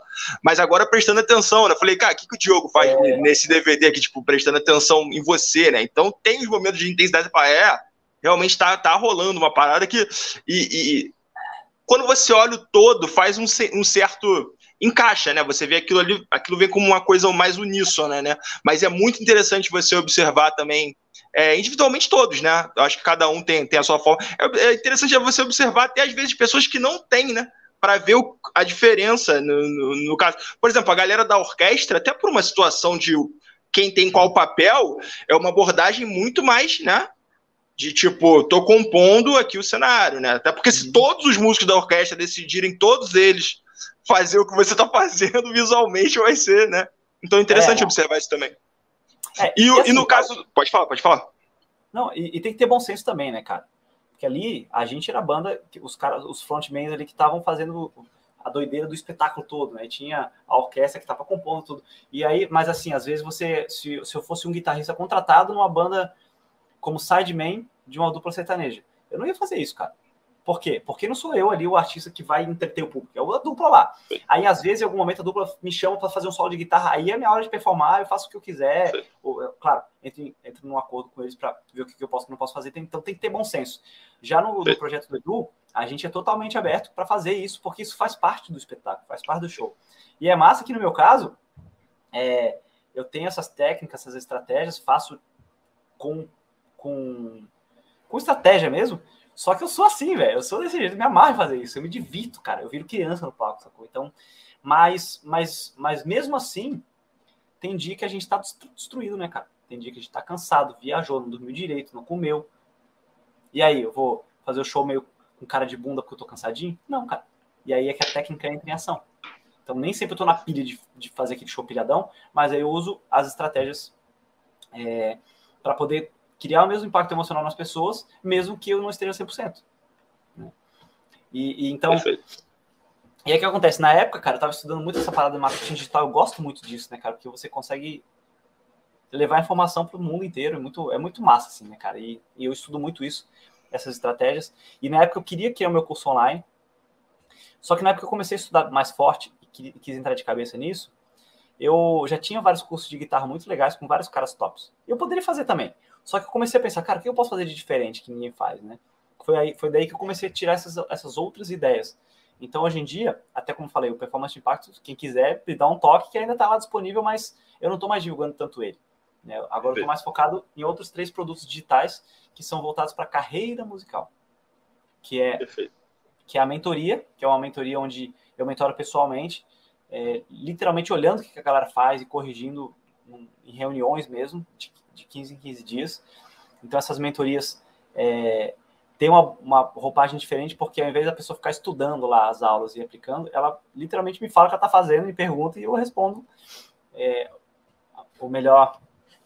Olha lá, ninguém abraça a guitarra do Diogo. É, exatamente, ó. Isso é performance, parceiro. E meu amor com a guitarra também, ó, meu amorzinho. É, então, na mentoria tem esse, esse feedback imediato. Então, é, é, é um treinamento de carreira musical acelerado, porque vai muito mais rápido se o cara simplesmente fazer a parada do que ter que ficar entendendo, estudando, testando, né? E aí eu tenho um segundo treinamento que é o Grupo Apollo, que também é voltado para a carreira musical de modo geral, né? Que aborda é, redes sociais, tem um módulo para professores de música, tem o que mais tem lá? Tem várias coisas que eu ensino lá que eu aprendi nas turnês com o Edu, nas turnês com Aquiles. Tem várias estratégias que eu uso para minha carreira que eu ensino lá. Então ali o músico profissional que quer o músico que é profissional, que quer crescer na carreira, independente do que ele, do que ele quiser fazer, lá dentro do, do Grupo Apolo tem, tem conteúdo lá que vai ajudar ele a acelerar esse processo. E aí isso é um curso gravado, já é uma outra abordagem. O que é, o que é abordado lá é, é a mesma, mesma ideia da mentoria. Só que ele é gravado, então não tem esse feedback direto comigo lá no Grupo Apolo.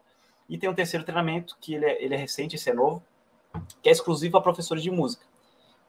De qualquer instrumento, professor de canto, de qualquer tipo de instrumento funciona, que são estratégias para a galera aprender a captar alunos por conta própria, sem depender de escola nem nada, e, e alunos que vão pagar bem, então tem estratégia de você se precificar bem e tal, para você conseguir ter um número bom de alunos ganhando uma grana, uma grana boa, né? E você tem uma, uma, um plano lá que eu criei para o cara conseguir faturar de 3 a 5 mil reais todos os meses, só com as aulas de música, e não deixar de fazer as outras coisas, porque eu sei que a gente que é músico gosta de pô, fazer show, compor, é, tocar em festa, viajar para fazer show, essas paradas.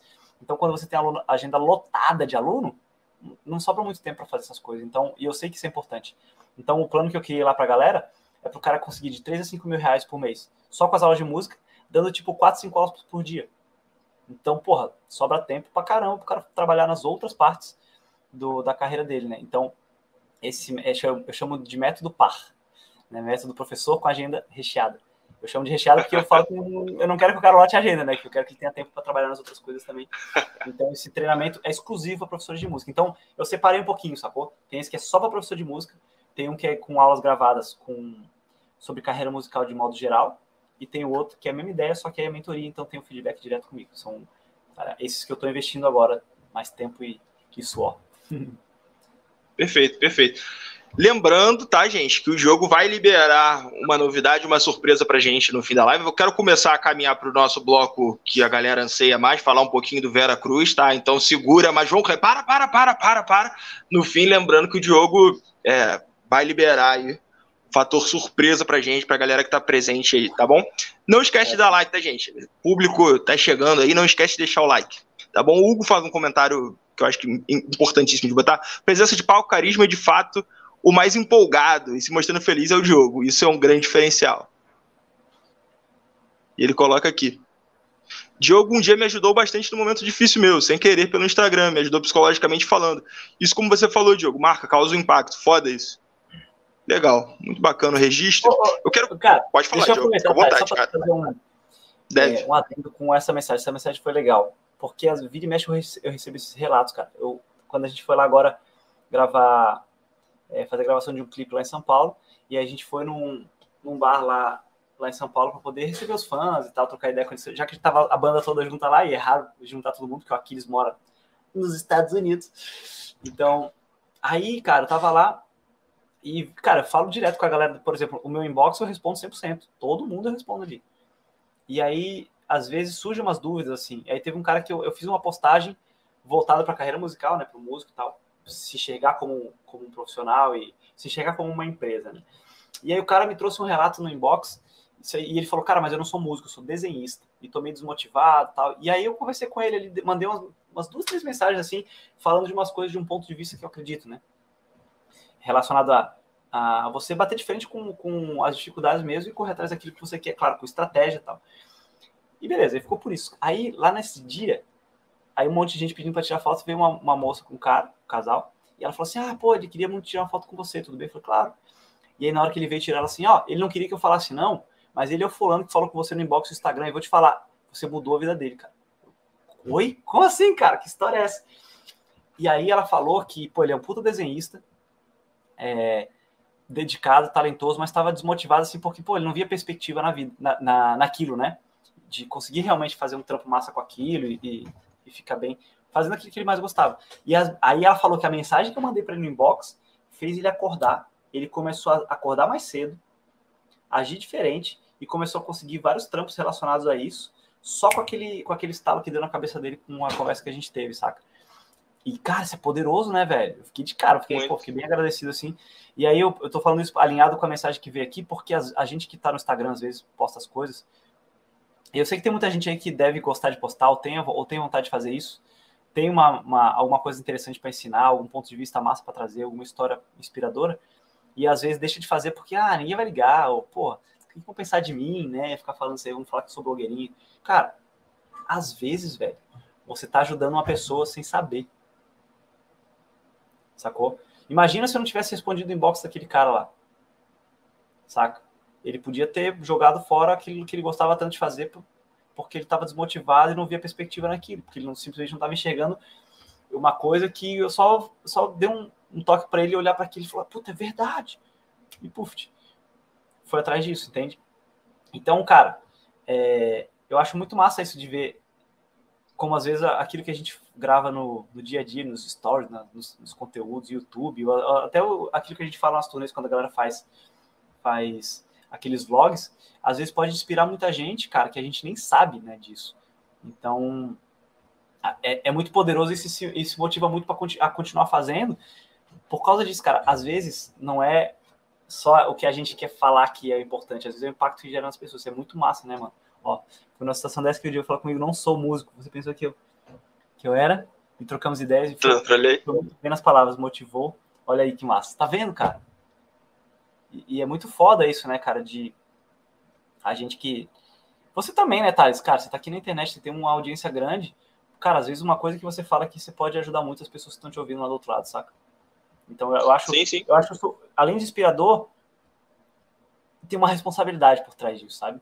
Então tem gente que leva isso muito com leviano, assim, porra, mas velho, a gente tem uma grande responsabilidade com as paradas que a gente fala aqui, né, cara? Sim, com certeza. E é, é, é, aquela coisa, né? A gente às vezes faz uma coisa profissionalmente, a galera muitas vezes não sabe, mas eu também participo. O Diogo chega a comentar brevemente, eu participo de outras páginas sobre outras temáticas na internet, outras áreas, Facebook, enfim, que são maiores do que o meu canal, que é mais específico. E até na minha área profissional normal, de fato, extra internet, quando você tem um tipo de resposta que é extra profissional, extra profissional no sentido positivo, né? No sentido de que, por exemplo, educação física eu trabalho muito com basquete, eu amo o jogo. Mas quando alguém chega e fala, tipo assim, pô, cara, isso aqui me fez. Pô, eu tinha um problema na minha vida, eu era pesado, isso aqui me fez emagrecer, ou isso aqui me fez ter sucesso, eu descobri o sucesso através do jogo. Esse tipo de coisa que é extra o jogo, né? Que a bola, fazer sexta é legal. Mas quando você tem esse tipo de, de, de resposta, e é. Né, e você, com o público que você tem, a música é muito eficiente para fazer esse tipo de coisa, é uma resposta realmente incrível. Né? Então, dito isso, galera, eu tenho um comentário aqui pra gente virar a chave e falar sobre o Veracruz, óbvio, não posso deixar de falar. Eu achei. Tem uma, uma pessoa com uma template, com uma template não, com, com, uma, com um nome aqui que eu acho que é até imersivo. Que o nome do cara é Power Metal Templário. Então, assim, eu tive que recortar esse comentário para iniciar o bloco Veracruz aqui, né? É muito raiz, é muito específico. E ele faz a pergunta aqui: vai ter uma saga do Veracruz estilo Emerald Sword, saga do Rhapsody? Então ele já chega falando do futuro do Veracruz aí, Diogo. Você vai saber. Tá. perfeito, perfeito. Mas no mais, no mais, eu acho que a gente torce que sim, vai. Pelo menos é, todo mundo acho que Cruz foi um grande sucesso, né? Então já dá muita esperança de, de, de sequência aí pra galera. Mas, cara, vou falando do Veracruz, mas indo rebobinando um pouquinho, né? O nosso Power Metal Templário aí já começou da sequência, né? Já começou meio Star Wars, né? Tipo, vai ter próximo né? É, mas eu queria, eu, uma das coisas que eu acho que é um ponto interessantíssimo no, no Vera Cruz, cara, é, é como ele, ele tem uma vibe de, de, de, patamar acima no aspecto técnico, né? É claro que é um debate aqui, o debate aqui não é tipo, ah, tem, tem, existe muita coisa na internet, ah, é muito mais técnico do que deveria, ou, né, né, né, né. tá.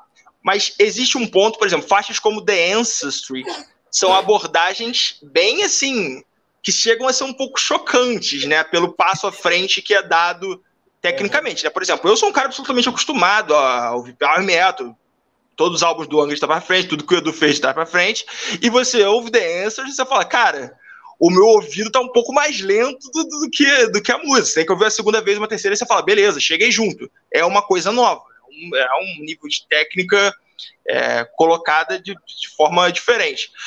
Quando você eu quero saber como é que foi a sua é, participação é, ao, ao, saber qual seria a, a, a, direção do Vera Cruz e como você abordou a sua música dentro do álbum. Não sei se a pergunta ficou clara. Ficou. Cara, a primeira, é, a primeira reação foi de apavor. Meu irmão, que maravilha vocês estão tudo maluco, tá tudo maluco. Será que eu não estou ouvindo as será que eu não tô ouvindo esse áudio acelerado? Não, não brincadeira, mas. é, não, porque. Tipo no zap, né? Aquele 1.5 do, do zap. O cara, o cara, manda o áudio no zap, pô, olha aí a demo que a gente tá fazendo de Answers, vê o que você acha, cara. Eita, pô, acho que tá no 1.5. Tá no 2. Não, não, não, não, é isso mesmo. É, mas, cara, é, a, a, ideia do Veracruz era ser um negócio que fosse realmente significativo, sacou? Desde o começo, assim, quando começou a surgir o papo. O próprio Edu, Edu, acho que ele já deve ter falado isso abertamente, assim, que, cara, ele, ele não queria fazer um disco para cumprir tabela. Sacou? Não, cara, eu quero fazer um disco fudido que eu tenho orgulho. Essa foi a ideia. Então ele não não mediu não mediu esforço. Inclusive tem coisas que tem gente que não sabe. Por exemplo, eu passei um tempão lá na casa do Edu também compondo, porque como a gente mora na cidade diferente, então eu, como na época do Amar também tinha épocas que eu ia para lá para casa dele, ele, ou ele vinha para minha casa em Brasília, a gente passava, era uma, uma semana imersiva aí. É, e aí a gente ficava compondo lá. E eu me lembro que uma vez eu fui lá, fiquei acho que uma semana na casa do Edu, a gente o dia inteiro compondo todo dia, velho. Acordava, tomava café, começava a compor, parava para comer, compunha e gravava e só terminava de madrugada, era uma doideira. E a gente fez várias músicas lá. Tinha muita coisa que o Edu já tinha meio pronta, assim, meio direcionada, e a gente criou outras. A parte guitarrística ali, né, para ficar um negócio mais nesse estilo. E teve coisa que a gente criou do zero. E aí, velho, nenhuma delas entrou no disco. Porque o que, que é o seguinte, cara, é, é uma coisa que talvez galera, os, os músicos mais, mais experientes talvez saquem isso.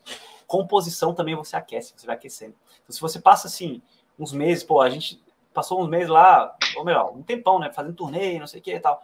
Então o foco tava muito nisso, né? O Edu sempre compunha algumas coisas, mas era assim, ah, pô, eu tive uma ideia aqui, ele gravava lá, registrava, trabalhava um pouquinho, né, deixava ali para mexer depois. É, mas às vezes quando você começa a compor, a mente vai aquecendo. Isso é muito louco. Eu passei por, muito por isso na área Red também. Nas primeiras músicas que a gente ia compor pro disco, era assim aquela, cara, o que eu vou fazer aqui? Aí ficava, tinha umas ideias, não gostei, aí gravava. Não, agora ficou legal. Aí você acordava um dia seguinte, não, ficou uma bosta. Apagava de novo, fazia de novo. Era assim. E aí chegava ali na quarta, quinta música, o cérebro já, as ideias começavam a pipocar. Então é, é mais ou menos assim que funciona. E com, e com a gente aconteceu isso. A gente fez um monte de coisa, um monte de, um monte de coisa legal, Thales. E aí depois, quando. Aí eu depois eu voltei para casa tal. Depois o Betão foi lá, porque a gente intercalava, que como é longe, né? E pro Betão é mais perto. E aí eles começaram a criar outras coisas. Quando eu fui ver a demo, aquelas músicas que a gente tinha feito não tava. Eu, eita, pô, não tava. Ele falou, cara, é porque as que a gente foi fazendo depois começou a ficar tão melhor, velho. Tão melhor. E porque, porque isso, o cara foi aquecendo a mente, né, cara? Foi começando a ter ideias melhores que aquelas aí, velho. Você tem que escolher. Não vou ficar preciosíssimo. Não, pô, mas essa aqui foi as claro. coisas que a gente fez. Ou, ou eu, né, Diogo? Não, cara, pô, Edu, mas essa aqui foi eu que fiz com você aqui inteira. Deixa sair. Pô, só porque eu fui eu que fiz. Não, cara, o objetivo é o disco, é a banda. Perfeito. Então aquelas músicas nem foram usadas, né, cara? Porque começou, as, as composições começaram a subir tanto de nível que o que a gente fez no começo ficou brincadeira de criança, assim, né? Então é muito interessante isso. É, e só, porque... só de você seguir, é, essa, isso, essas músicas existem ou é quando você fala lixo é tipo Shift Del? Cara, eu acho que elas têm estão em algum lugar lá no HD do Edu, se, se ele não formatou. Mas teve música lá que foi Shift Del. E eu, teve uma lá que ele, ele apagou toda, cara. E eu falei, não, cara, deixa guardadinho. Ele falou, não, cara, vou apagar, tá muito ruim. Porque eu tinha gostado de várias coisas, sacou? E às, às vezes é Shift Del, velho. É porque às vezes, às vezes essas músicas, assim, por mais que não sejam lançadas, vamos dizer, oficialmente, às vezes cabe num relançamento algum dia, né? Alguma coisa nesse sentido, né? Me dói, eu imagino que você deva doer até mal, porque a mim me dói que, tipo, saber que vocês se juntaram, criaram uma parada e não, tá bom, não. Ah, é complicado. Pra gente, galera como fã, deve também ficar meio, pô, jogaram fora. Mas pode seguir. É, é, não é, cara, porque, de novo, né, velho? Pô, não, não tem ego, né, cara? Não tem orgulho, é ego. Perfeito. Bicho, eu sou uma ferramenta naquela banda ali. O Aquiles é uma ferramenta naquela banda ali. O, o Rafa é uma ferramenta naquela banda ali. E não é a, a e a gente é ferramenta para a banda e a banda é uma ferramenta para o público. Sacou? Então, cara, a gente quer o melhor para a banda. A gente quer o melhor para a banda, que quer o melhor para o público. Então, ficar com eguinho, ah, pô, essa música foi eu que fiz, pô, deixa aí, vai, pô, senão é, é injusto, é sacanagem. Ah, pá, eu, né, cara? Aí tem que ir pra terapia se tiver que fazer essas coisas. né? é, então não tem, cara, de verdade. Ficou melhor? Beleza, manda bala, vamos seguir em frente. Bacana. O disco fica foda mesmo. E, e isso alinhando com o que eu tinha falado antes, que desde o início a ideia era fazer um disco muito foda. Se esforçar mesmo pra fazer um puta disco, e não só cumprir tabela, sabe? Só que eu, eu, de verdade, eu acho que o resultado final foi mais do que eu esperava, cara. O nosso Bacana. alemãozinho tava inspirado, bicho, pra compor as melodias, as paradas, tava inspirado. É, o Veracruz realmente, bom, não, quem tá acompanhando a gente aí já ouviu de frente para trás, de trás para frente, sabe o que, que é o álbum, né? Realmente uma porrada do começo ao fim. Cara, dito isso ainda sobre o Vera Cruz, você acabou de usar um termo, um termo muito interessante que dá pra gente, dá pra eu seguir no, no, tema que eu queria conversar, que assim, você falou que, né, vocês são ferramentas e a banda é uma ferramenta também, né? Mas um aspecto que eu acho que, às vezes, muitas bandas passam, se não todas, é, é, que existe uma certa percepção unidimensional, vamos dizer assim, do público, não só para música, não só para essa banda. No, no, seguinte sentido, é, existe uma tatuagem na cabeça das pessoas do que é uma banda de metal, por exemplo.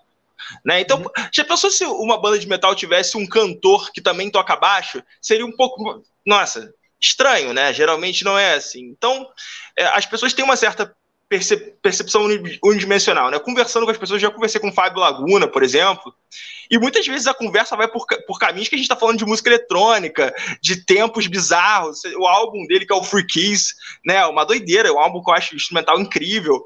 Então, assim, é, o, o Fábio Laguna não é um tecladista de power metal, fecha aspas, e acabou o Fábio Laguna. Ou o cara que tocava no Angra e agora voltou a tocar. Tipo assim, as pessoas são muito mais complexas, não só como músico, mas como pessoas, de fato.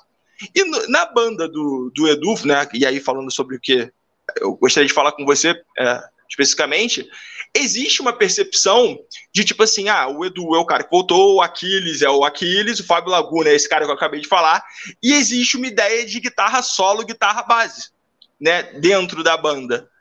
Onde, tipo, o Roberto é o monstro absurdo e muitas vezes cai no lugar de, da galera falar que é mais técnico do que talvez devesse, e o Diogo é o cara que sempre está relacionada ao feeling, né? Então, assim, fica uma coisa do, ah, o Diogo traz, quando tem que desacelerar e trazer o feeling, Diogo, quando tem que fazer uma monstruosidade é o Roberto escutando o álbum, vendo as performances, vendo você executar as músicas do, do tempo. As Buffalo Shadows, hein, as músicas. Vendo o Roberto, por exemplo, tocar violão e fazer coisas que não são necessariamente as coisas mais complexas possível, dá para sacar que vocês não são unidimensionais. Mas como é a, a, sua percepção disso? Se é ok para você ficar nesse lugar, porque meio que a imagem que você cumpre esse papel lá, se é ok, e se não é ok, como fazer para meio que mostrar, não, galera, tipo, não é tão simples assim. Cara, hoje em dia, é, tem uma galera que não come carne, né? Qual é o nome deles? Vegetarianos. E tem uma galera que não, não usa nada que venha de animal, né? Qual é o nome deles? Veganos. Pronto as pessoas amam adesivo, amam, é, que em inglês é labels, né? Eles amam. Como é que. Me ajuda aí, Thales. Label, Pô, label é... é... selo, é a marca, é o. Pô, é a, não, a péssima tradução que eu tô fazendo, né? São péssimas. É, é que tem uma palavra em português que define isso aí, cara. Rótulo. Ha. Isso. Pronto. Rótulo. As pessoas amam rotular coisas. E às vezes não faz nem sentido, velho sacou? É, tipo crossfit, né? Crossfit, porra, tá, ó, cara, cara, crossfit revolucionou a parada, meu irmão. Agora sim, agora ficar forte que crossfit é a parada. Nada contra o crossfit, tá? Eu acho que os crossfiteiros vão ficar puto comigo. Mas no fim das contas, o crossfit era um treino que já se rolava no exército americano há milhões de anos, velho. E aí botaram um nome diferente, deram uma gourmetizada. E tá tudo certo, eles têm que fazer isso. Tem, o mercado é, é assim que funciona, os caras estão certíssimos. Mas é, no fim das contas, é só um rótulo, né? Eu, eu não me respondendo um pouco mais da, da, da, minha opinião, eu não me importo nem um pouco. E, mas as pessoas precisam desse rótulo, eles precisam, não, que o Diogo é mais o filho, o Roberto é mais a técnica. Cara, sabe o que eu sou? Eu sou eu, velho. Eu faço a parada que eu gosto, então, frases rápidas que eu gosto de fazer, mas tem umas, umas coisas de band, de uns bands meio malucos que eu tenho influência do, da Trigova, umas coisas do Rich Cotton que eu gosto pra caramba, que eu uso. Mas não é questão de que tá, está definido na banda que o Diogo é o cara do filho e o Betão é o cara da fritação. Não, cara. A gente é só a gente. E, ali, como a gente tem abertura, no caso do Veracruz, de compor, de fazer os solos, por exemplo, do jeito que a gente quiser fazer, o próprio Edu fala, Diogão, esse solo é teu, mano. E aí eu mando para ele para ele dar umas sugestões, porque ele é muito bom de melodia. Então, às vezes eu faço. Eu, eu mando eu gravo uma demo de solo, mando, Edu, o que você acha aí? Ele falou, porra, tá legal essa parte, pô, mas essa melodia podia ser mais legal, cara. Tenta um negócio mais nessa vibe aqui, tenta aí. Eu ajusto, mando pra ele pra bater bola. E também porque é o disco dele, né? Eu preciso é, ter certeza que tá, tá dentro da roupagem que ele busca, até em respeito ao trabalho. Mas no fim das contas eu faço o que me dá vontade. Eu não faço isso porque eu sou definido que eu vou fazer, que esse é o meu papel aqui. O Betão, ele não faz aquela as coisas mega técnicas que ele gosta de fazer, ele não faz porque está definido que ele é o Shredder. Cara, ele faz porque tá afim, velho. Eu faço porque eu tô afim, entendeu? E, mas, inevitavelmente, as pessoas gostam de rotular. O ser humano rotula tudo, quer rotular tudo. Tanto que no metal, né, eu me lembro, cara, antigamente rolar, tinha rock, hard rock, heavy metal e thrash metal. Hoje em dia tem brutal, death, melodic, thrash metal, é, gente. Cara, os caras inventam uns monte de novo. Eu falei, que, que, que é isso aí, velho? Aí, no fim das contas, é uma banda de death metal com, uma, com, com refrão com melodia limpa. Aí, tá, beleza. A galera gosta de rotular, né? Então, então e tá tudo bem, eu, eu não me importo com isso. E até me divirto, assim, acho engraçado. É, mas não, não é definido, assim, não é uma, uma regra da gente é, entre a banda. É só a nossa, a nossa linguagem musical que a gente faz o que a gente vê afim.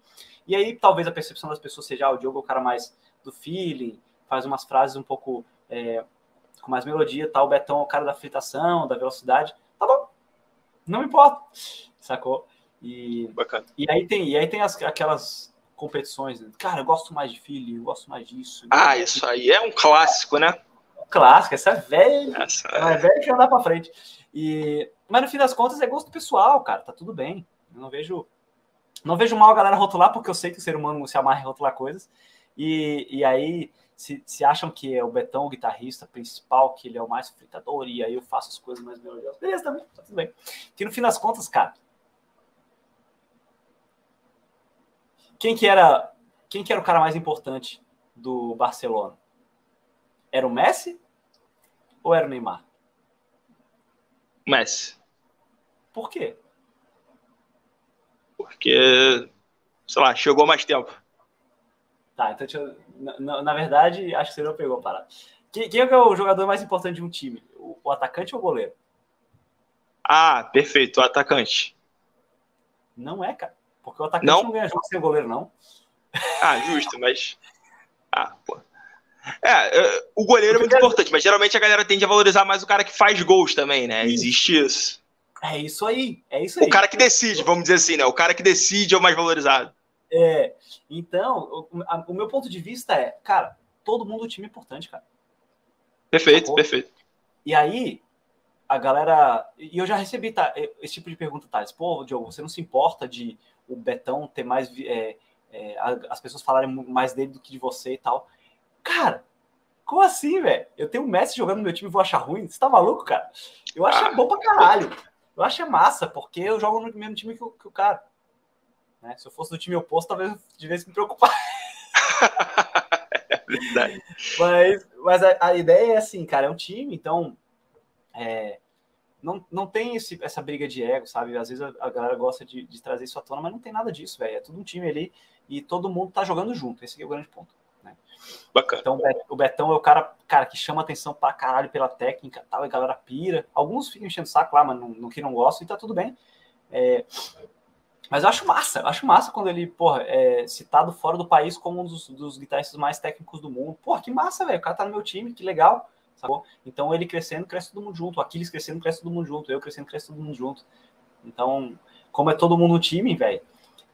Quando, quando a maré sobe, todos os barcos sobem juntos, né? Perfeito.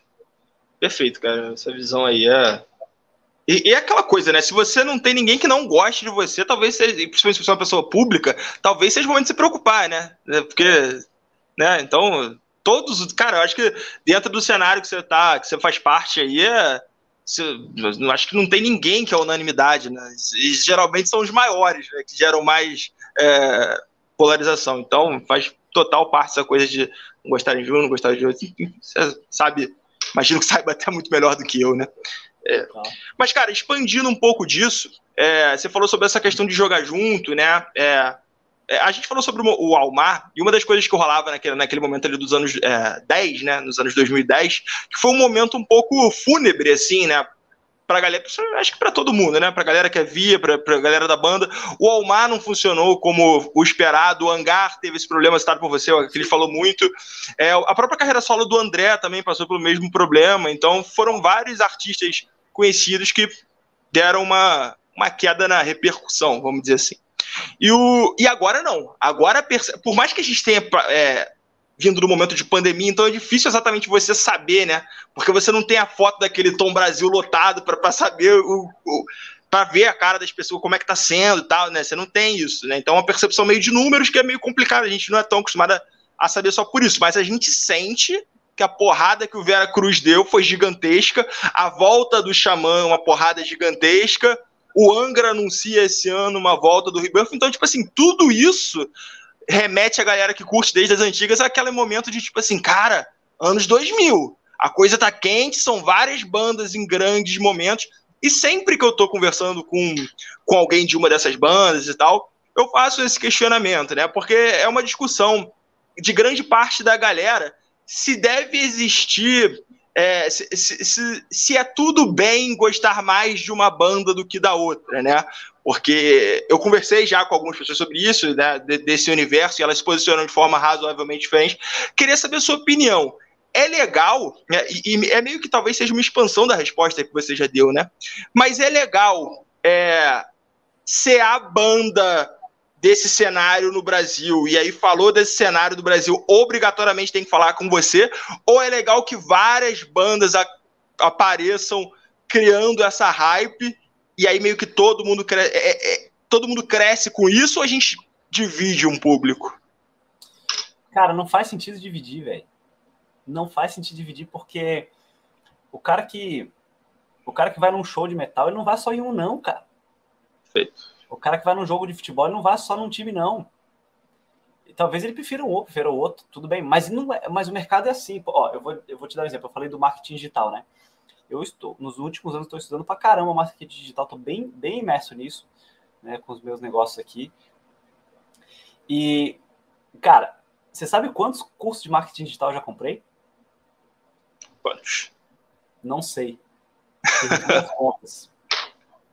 Então, o cara que, por exemplo, eu que tô tarado por isso, estudando isso muito, eu não compro só um, cara. O cara que gosta de tênis não compra só um. O cara que gosta de metal não vai só em um show. Então, não faz sentido dividir o público, até porque é impossível dividir o público. As pessoas. Aí vai ter aquele negócio, né? De, inclusive, tem um professor lá da minha escola, Thales, que é. A gente zoou ele pra caramba, né? porque eu gosto muito de Metallica e gosto muito de Megadeth. E ele é fãzaço do Metallica e ele não gosta muito de Megadeth. De, desculpa, ele é fãzaço do Megadeth e não gosta muito de Metallica. Perfeito. Mas na verdade ele não conhece muito Metallica. Ele, ele meio que criou um negocinho lá, lá no começo e nem quis ouvir muito. E aí a gente fica sacaneando ele, a gente só enche o saco e fala assim: é, o nome dele é João. Às vezes ele tá por lá, ele fala alguma coisa assim, ô João, fica na tua aí, porque tu tá ligado que Metallica é melhor que Megadeth. Não, mas é mais zoeira, assim, sacou? É, sim, sim. Então, cara, vai ter gente que prefere um ou prefere outro, mas no fim das contas é o mesmo mercado. Então, e outra coisa, eu, quando eu nem tocava ainda, eu era só em shows, era fã, eu já fui em banda que eu não gosto, Thales. Eu não gosto de. Qual é o nome daquela banda antiga de power metal, velho? Alemã? De que? Death metal? Não, de power metal mesmo. Bem melódico. Halloween? Não, né? Não, é naquela, naquela vibe do Halloween lá que os caras de. Gamma Ray? Não, medievalzão, tinha um cara alto pra caramba que era guitarrista, eu acho. Não me lembro, velho. Galera, tá fala, se tem as bandas de power metal alemão aí, dá uma ajuda. A galera vai saber reforçar essa. É. E aí eu já fui no show dessa banda, eu nem gosto da banda, velho. Eu só fui porque, porra, eu gosto de metal, tinha uns brother lá, e era um sonzão, e barulho, e... ah, foda-se. Então, então, assim, é, não tem, eu não vejo motivo para dividir, sacou? Eu acho que quando o mercado aquece e cresce, como você tá falando que tá aquecido, é bom para todo mundo, pô. Sacou? Pô, tá, tá indo turnê. É, o Edu anunciou aí que a gente vai fazer os shows do Veracruz, já tem uma data prevista. O, o, o Angra divulgando show, o Xamã também, não sei o que lá, com participação não sei de quem. Porra, isso é massa para todo mundo, cara. Sacou? Então não vejo por que, é, por que essa divisão de público, né?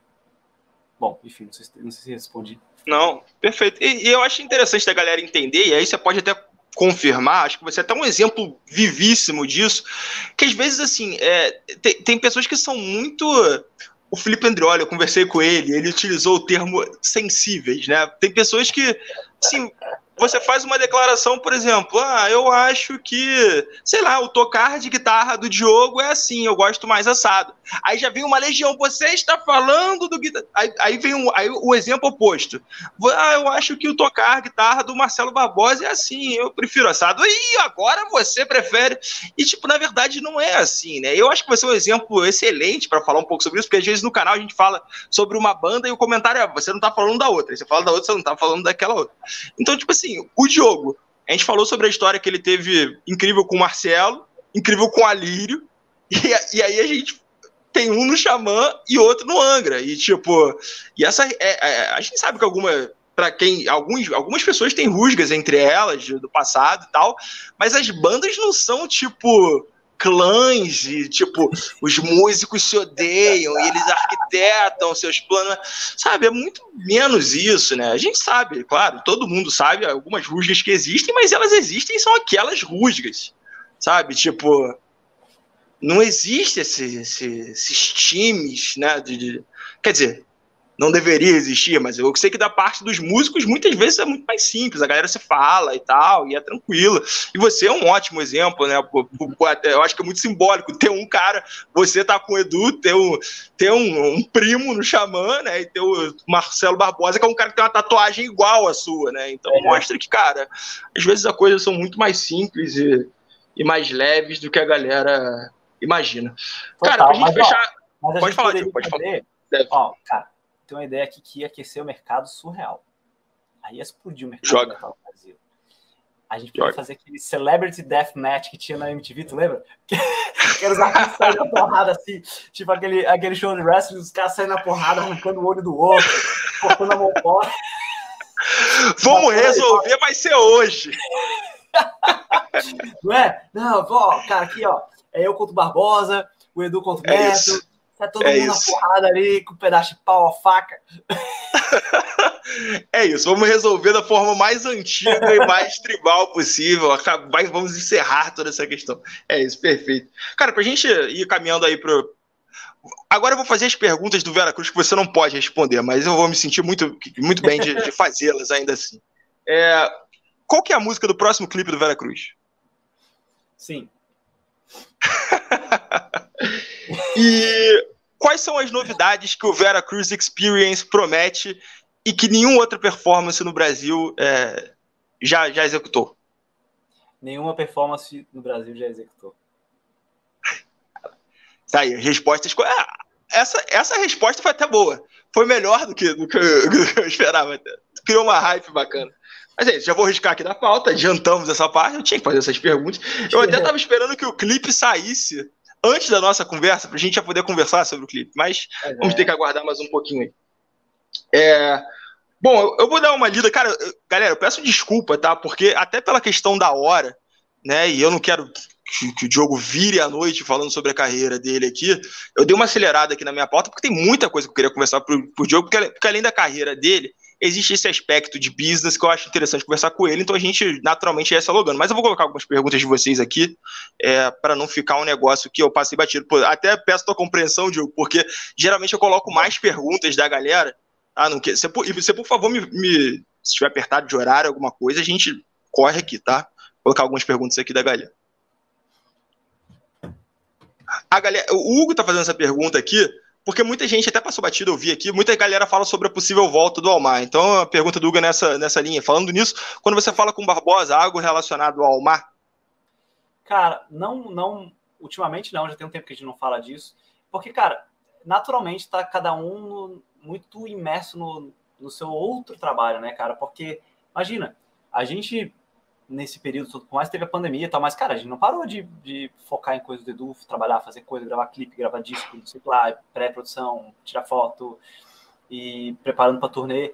Então, a gente não parou de trabalhar nesse lado e ele não parou de trabalhar do lado lá. Então, é difícil de juntar as coisas para poder é, juntar o Almar de novo, sacou? Mas quem sabe um dia a gente consiga fazer isso, mas até em termos de cronograma, de agenda, de planejamento, é, é mais complexo, né, cara? É desafiador pra caramba. Então, é muito por isso. Então, aí, a gente nunca mais falou sobre isso, né?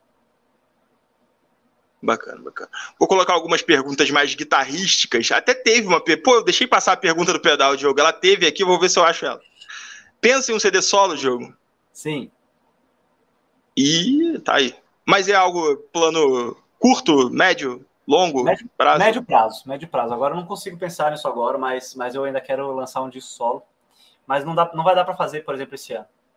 Mas eu vou fazer. Perfeito, bacana, bacana. Legal saber disso. Pergunta do amigo Rodrigo Sobral, que não pode estar aqui agora. O que usa no set de pedais para deixar o som muito limpo e nítido e ao mesmo tempo bem pesado? É que você tem um dos melhores timbres.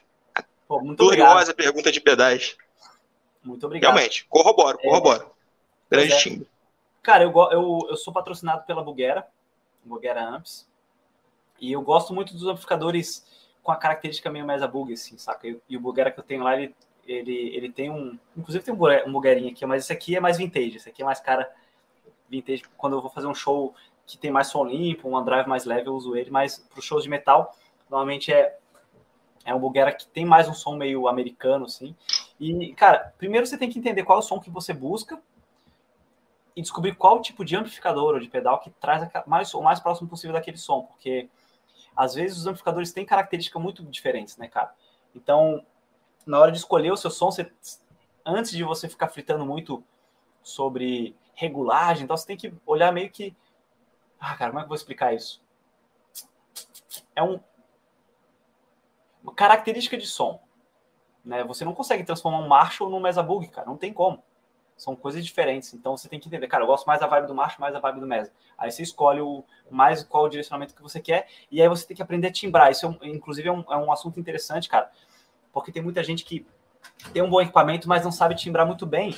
E um dos grandes problemas que eu percebo, Thales, da, da galera, principalmente que está começando, às vezes até já toca bem, mas não tem tanta experiência ao vivo, é que o cara. O que, que acontece? Quando você vai ouvir o, o Vera Cruz, por exemplo, Thales, você põe no som no, no, no seu som aí, na caixa de som, pô, tem um puta som animal. E aí quando você pega a guitarra, pô, vou fazer um timbre parecido com o do Vera Cruz. Mas, cara, você tá ouvindo o Vera Cruz com a guitarra, com o baixo, com o teclado, com um monte de coisa ao mesmo tempo. Então, na verdade, o som da guitarra que você ouve tem um pouco de outras coisas juntas para poder complementar. E aí, o que eu vejo muito guitarrista de metal fazendo quando vai timbrar e não tem tanta experiência ao vivo? Pega o grave, põe no talo, pega o agudo, põe no talo. Sacou? Por quê? Porque ele quer tirar aquele tipo. aquele som pesadão que ele ouve no disco, Perfeito. só que ele quer tirar esse mesmo som em casa sozinho. Só que ele esquece que no disco tem o baixo e tem o teclado, e às vezes tem o, aí tem- junta com o bumbo da bateria para dar uma- mais peso. Então, é, se você for analisar, o som da guitarra tem pouco grave, o subgrave ele não tem quase nada. E o, o super agudo também não tem muito. Tem uma região de médio agudo maior. E então é meio que você aprender a trabalhar a- as frequências da guitarra para casar com a banda. Esse que é, o- é, é, é um- é aqui que eu queria chegar. Então tem até uma um arquivo, se você se a galera que estiver curiosa, procura aí no YouTube. O som de guitarra de Bohemian Rhapsody é maravilhoso, velho. Mas no YouTube tem as tracks separadas. Ouve o som de guitarra sozinho, sem nada. É podre, é horrível. e, e o que acontece? Ele funciona muito bem é, em conjunto com o restante. Então, isso, isso aconteceu no, no Veracruz, aconteceu no Ivo, aconteceu nos discos da Ana Red. Quando eu ia ouvir só o som de guitarra sozinho, não é tão legal.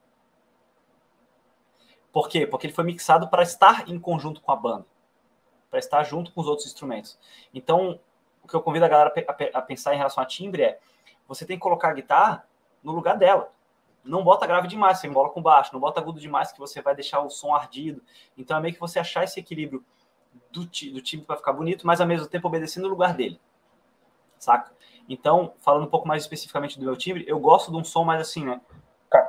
Esse som um pouco mais assim, como se eu tivesse com a mão na boca, que é um som médio grave. E aí, aí agora vem, a galera dos nerds, né? Tem uma, uma frequência que é entre 500 e se- 580 Hz que você puxa para cima, assim, ó, que, que traz um pouco desse som meio anasalado, assim, que eu gosto. Muita influência do Petrucci. Petrucci e o Van Halen, eles têm um pouco disso no som, no, no som de guitarra deles. E eu gosto disso, porque é um- um- traz, um, traz uma definição massa para um subgrave, que é um som um pouco mais encorpado. Aquele som muito ardido eu não gosto muito. Então, o meu som de guitarra, ele é muito... Ele tem um médio agudo para poder dar definição, mas ele tem principalmente um acréscimo ali do médio grave para dar esse som um pouco mais gordinho, mais encorpado que eu gosto. E aí eu tenho peso, definição e não fica muito embolado, porque eu não tenho excesso de agudo e nem excesso de grave. Eita porra, ficou claro?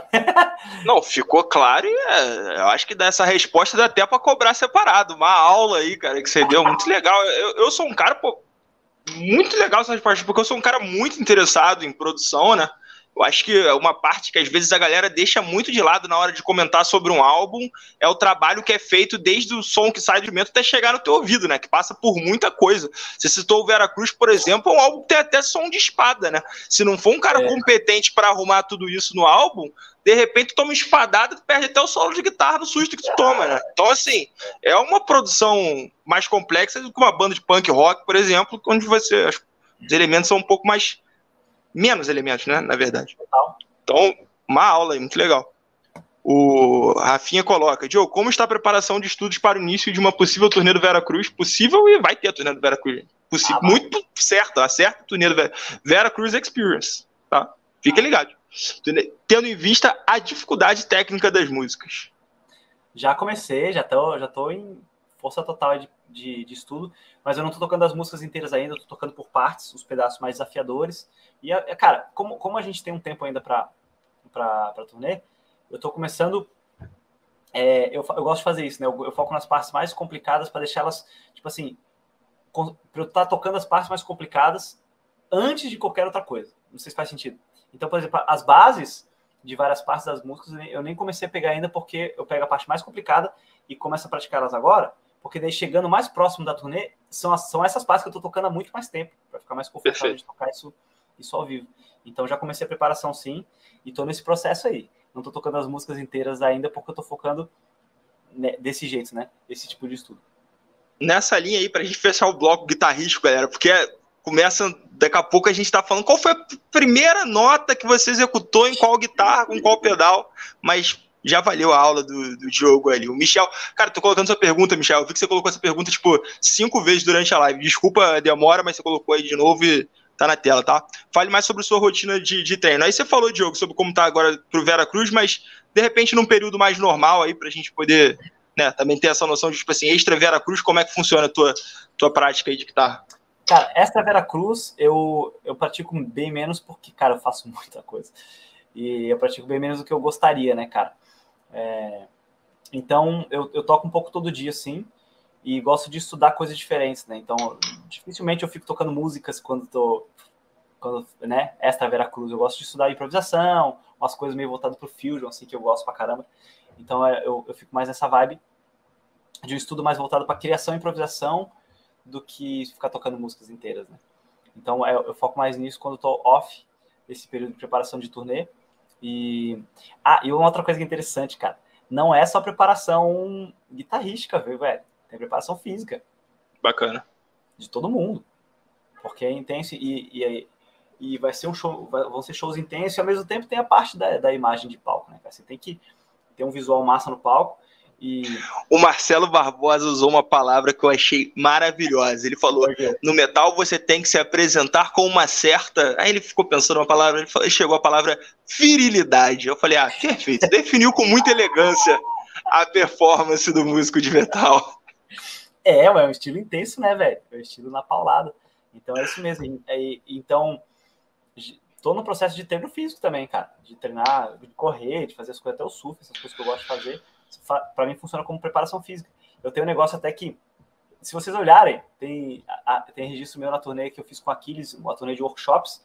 Eu fiz uma turnê eu e o Aquiles de workshops de gestão de carreira e marketing musical, voltado para essa parte de business mesmo do, da música. Né? Bacana. Né? E, cara, se vocês olharem as fotos e os vídeos, eu tava meio gordinho, velho. Tava mais inchado, assim. Na estrada comendo porcaria, assim, cara. E, e, aí, eu, aí eu volto e, e põe as coisas de volta. Eu gosto de fazer, por exemplo, ontem eu comi uma vez só e hoje eu comi uma vez só. Eu gosto de fazer jejum intermitente, que eu, eu como. E às vezes eu faço jejum prolongado de 24 horas, de ficar um dia inteiro sem comer. Eu faço isso pelo menos uma vez por mês, mas com então não é com tanta frequência, mas às vezes eu faço. E é muito louco porque é, isso me faz bem, cara. Além da parte física Legal. mesmo. Também, quando eu tô de jejum, a minha mente funciona melhor. Eu consigo, o meu raciocínio fica mais rápido. É muito doido isso, né? Então, são coisas que eu faço também da, da parte de preparação física para uma turnê. Porque, além da intensidade do show, cara, tem a viagem que te desgasta, você sai totalmente da sua rotina. Tem dia que a gente vai dormir uma hora, no outro dia a gente vai dormir outra, tem dia que a gente dorme nove horas, tem dia que a gente dorme três. Então essa falta de rotina também dá uma destruída, né, cara? Então não é só a parte de treino musical, tem a parte de treino físico também. Bacana, bacana. O Rafinha coloca que live é animal, tô aprendendo demais com essa live. Diogo, além de humilde, é um cara muito inteligente. A live é animal, galera, mas tudo que é bom, né? Nem, nesse caso não dura pouco, que a gente já tá em 2 horas e 10, mas tem um fim ainda assim, né? Então, chegado o momento aí do Diogão é, liberar, é, não, não sabemos qual será o, a música do, do, próximo clipe de Veracruz ou que vai rolar no Veracruz Experience. Mas teremos algo relevado agora no final dessa live. Antes do Diogo revelar, eu só quero, Diogo, voltar em duas coisas que eu pulei aqui rapidamente. Que a gente estava falando sobre aquele, aquele tema do performance de impacto. Eu queria saber da sua visão extra musical. É, agora tocando com os caras, e caras que são muito conhecidos pelo aspecto extra musical também, carisma, etc. Se você conseguia dar a tua visão é, e, e dar uma desvendada, assim, é, primeiro no, no Edu. O que, que você acha, assim, características que criam essa conexão é, tão forte como ele tem desde quase sempre com a galera? Cara, tem. Dá sim. Dá sim. O Edu, ele tem um carisma muito forte, mas, o, mas tem um porquê disso tudo, sacou? E, assim, tem, não dá para falar de muitas coisas, porque senão a gente vai longe também, porque são muitos aspectos que geram essa, essa, essa, esse carisma do Edu, porque não é só no palco, você tá ligado, né? Ele Sim. é um cara carismático na vida, assim, é muito louco. Mas, falando um pouco mais do palco, se vocês perceberem, o Edu é um cara que queria muito conex... contato visual com as pessoas. Ele olha muito pra galera, ele aponta pra galera, e isso gera, isso gera essa troca de energia, né? Ah, cara, não... Pra mim faz sentido essa palavra, mas eu não gosto muito de usar, porque às vezes sim, sim. Confundem, acham que é esse negócio esotérico, mas não é, cara, é o um negócio da conexão visual. E... Perfeito. Porque. Como é que eu posso explicar isso, velho? Se você, se você não, não não, se você está no palco e você não cria um, um contato visual com a pessoa, você automaticamente cria uma barreira na frente de vocês. Sacou? Então, se, se eu. Aquelas pessoas que falam muito olhando para os lados, para baixo tal. Tem gente que é um pouco tímido, e tudo bem, eu até entendo, não tem problema. Só que isso atrapalha na parte da conexão interpessoal, sacou? Então, quando você olha no olho do público, você quebra aquela barreira que tem e gera essa conexão. A pessoa percebe assim: eita, pô, o Edu tá, tá ouvindo, tá olhando para mim. Aí o Edu aponta, dá uma risadinha, a pessoa, caraca, o Edu o Edu me viu, o Edu me percebeu. Então isso gera, isso que destrói aquela barreira que tem entre palco e público e cria essa conexão entre, entre a banda e o público. Então, e o Edu tem muito isso. Se você reparar, ele troca muito olhar com as pessoas do público, cara. Isso ajuda muito. E se você for ver, o Edu é um cara de riso fácil, cara. Ele sorri o tempo todo, ele ri o tempo todo isso também gera muita, muita empatia e, e carisma. Sacou? E não, é, aí não é só no palco, é em tudo, né, cara? E mesmo tocando metal, às vezes ele faz os caras de bocas e não sei o que, mas ele vira e mexe, ele ri, ele se diverte com a galera. E ele é um cara que é assim na vida também, do backstage, ele trata todo mundo desse jeito. Então ele tem essa, essa leveza, saca? E tem uma terceira coisa que eu acho que eu posso trazer aqui, cara. Ele é um cara muito verdadeiro. Sacou? Legal. Ele é muito verdadeiro nas, na, nas coisas que ele está falando, que ele está revelando, que ele está contando, que ele está orgulhoso e também na parte ruim, velho. Se você for perceber na, na as, os problemas que o Edu teve, ou que, ou que tem na real, se tem um problema num show, de algum problema técnico, alguma coisa, ele é bem verdadeiro com aquilo, ele não fica fingindo, ele não fica mentindo. Perfeito. Ah, Edu, pô, fiquei sabendo lá que você ficou puto com tal coisa. É, fiquei, pô, o negócio não tava, sabe? Ele tem esse lance de ser muito verdadeiro. Então, as pessoas talvez não saibam, não percebam tecnicamente, não sabem fazer uma leitura precisa disso, mas elas conseguem sentir que ele é um cara de verdade, que ele é um cara verdadeiro, que não é um cara que é, que parece que está escondendo algo, que parece que está falando aquilo, mas parece que não é bem aquilo? Você me entende, Thais? E o Edu tem muito isso, cara. Ele tem muito isso e, e eu acho que isso cria mais, fortalece essa parte do carisma dele, sabe? As pessoas veem que ele é um cara verdadeiro. Total. E um outro cara que eu acho que não chega a ser oposto, mas tem características bem diferentes, porque às vezes ele inclusive toca com uma máscara de polvo, que é o Aquiles Priester. E no caso dele, até bateristicamente falando, a conexão visual é um pouco mais complexa, né? Então, na tua opinião, coisas que tu acha que faz com que ele, mesmo estando lá. Bom, eu, eu vou falar uma já desde já, que talvez seja o fato dele tocar com a bateria do tamanho de um apartamento chama atenção, né? Mas é claro que existe, não é tão simples assim, senão todo mundo era, senão seria só fazer isso, né? Então o que, que tu observa nele é, também que cria esse tipo de conexão e faz ele ser o Aquiles Pister, claro, extra parte musical, né? Porque tocar muito, todo mundo sabe que ele toca. Total. É, essa parte do visual é importante, cara. Porque cria esse impacto de, meu Deus, o tamanho da bateria do cara sabe? É tudo muito arrumadinho, bonito pra caramba, bem pensado, sabe? Tem isso é muito legal. Queria porque velho, um show ele não é só música, ele é um espetáculo. Então tudo que você consegue acrescentar para transformar aquilo num espetáculo maior é, é ajuda, né? Potencializa a parada, potencializa a emoção das pessoas. É que nem é Broadway, velho, é teatro, sacou? Teatro musical, você vê lá tudo é pensado, porque para criar uma experiência para pessoa. Então a pessoa e é, e é, bem isso que você falou. Às vezes a gente vai, vai fazer show. Hoje em dia, no, acho que nos últimos shows isso não rolou por conta do, do tipo de palco e tal. Ou rolou? Ah, não me lembro agora, velho. Tem tempo que a gente não saiu no palco. Mas ele sempre tampava a bateria com pano preto e na hora do show tirava. Quando tirava, todo mundo. Oh! Pronto, ali já começou o espetáculo, mano. Então não é só musical, percebe? Então tem isso sim, né? De é, vira uma. Quase que um. Caraca, como é que é o nome? Um folclore o folclore, caraca, você tem que ver a bateria do cara, sacou? E tem e, e, no lado da performance dele tem muito lado intenso, ele é muito intenso. Você vê ele tocando, ele toca com raiva, assim, é muito massa, porque às vezes eu, eu interajo muito com ele ao vivo, né? Então às vezes eu viro pra trás e fico, fico interagindo com ele, ele olha pra mim como enquanto toca assim.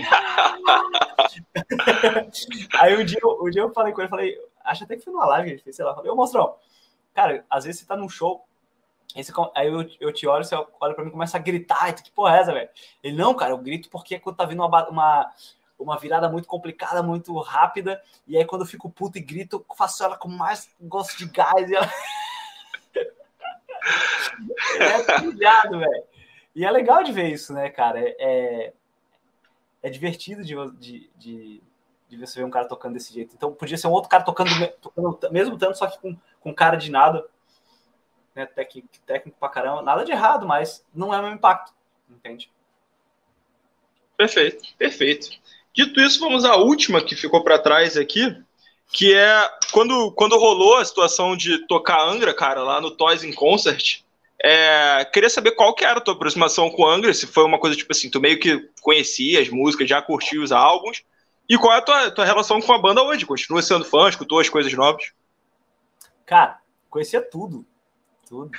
Principalmente o Rebirth, cara. Assim. O Rebirth é um dos discos da minha vida, tá louco, cara. É um dos meus CDs preferidos da vida mesmo, assim.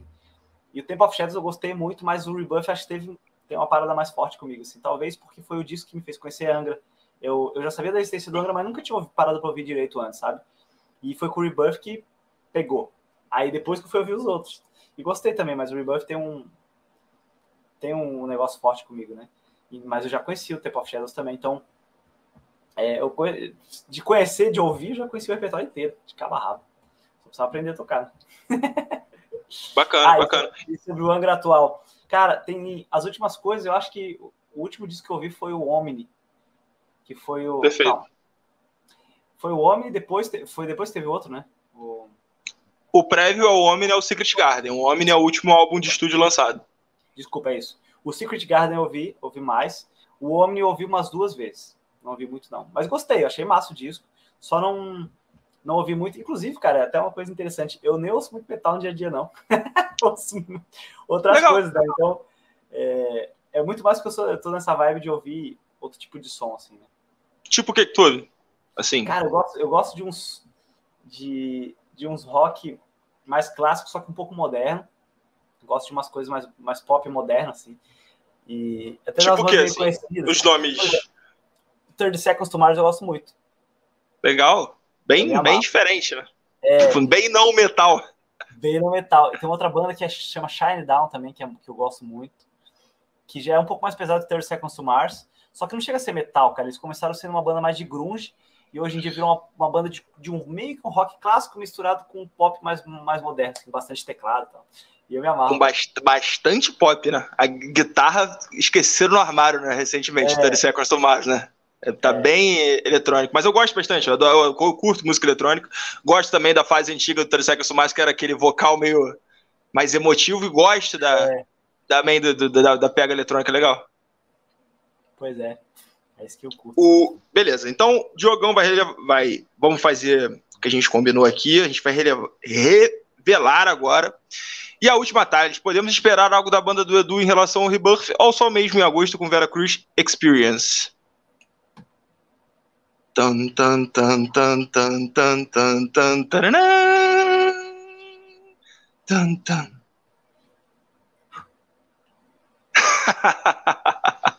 tá isso a resposta. Foi uma boa resposta. Diogo falou pra gente hoje que as palavras são uma porcentagem muito pequena da conexão que é criada. Quem está desde cedo na live escutou isso. E quem está desde cedo na live sabe também que a gente vai revelar alguma coisa muito legal para vocês agora. Essa não vai ser segredo mais para ninguém. Então pode falar, Diogo. Coisa boa para a galera. Muito massa. Duas coisas. Uma acabei de acabei de ter ideia. Uma é para quem é músico profissional. Uma para quem, para quem já trabalha com música, porque tem a ver com os meus treinamentos que eu faço ultimamente. Então quem uh, quem for músico profissional, trabalha com música, independente de se você é professor, toca em show, show de pub, é, banda de pub, tem música autoral, é, toca em festa, é sideman, trabalha em estúdio, qualquer, qualquer coisa dentro do mercado musical. É, se você. Deixa eu ver como é que eu vou fazer para essa galera. Cara, acho que talvez mandar eles irem lá no meu, meu, meu Instagram, Thales. Cabe, totalmente cabe.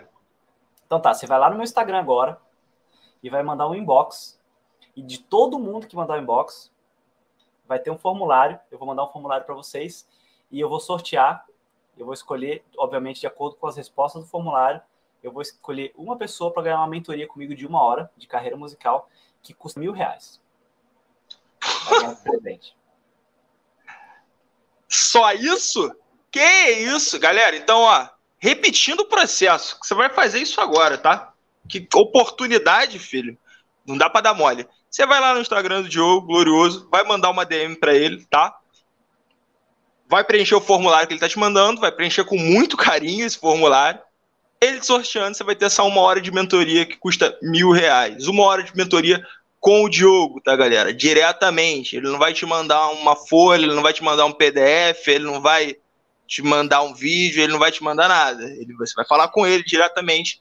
Mentoria do Diogo.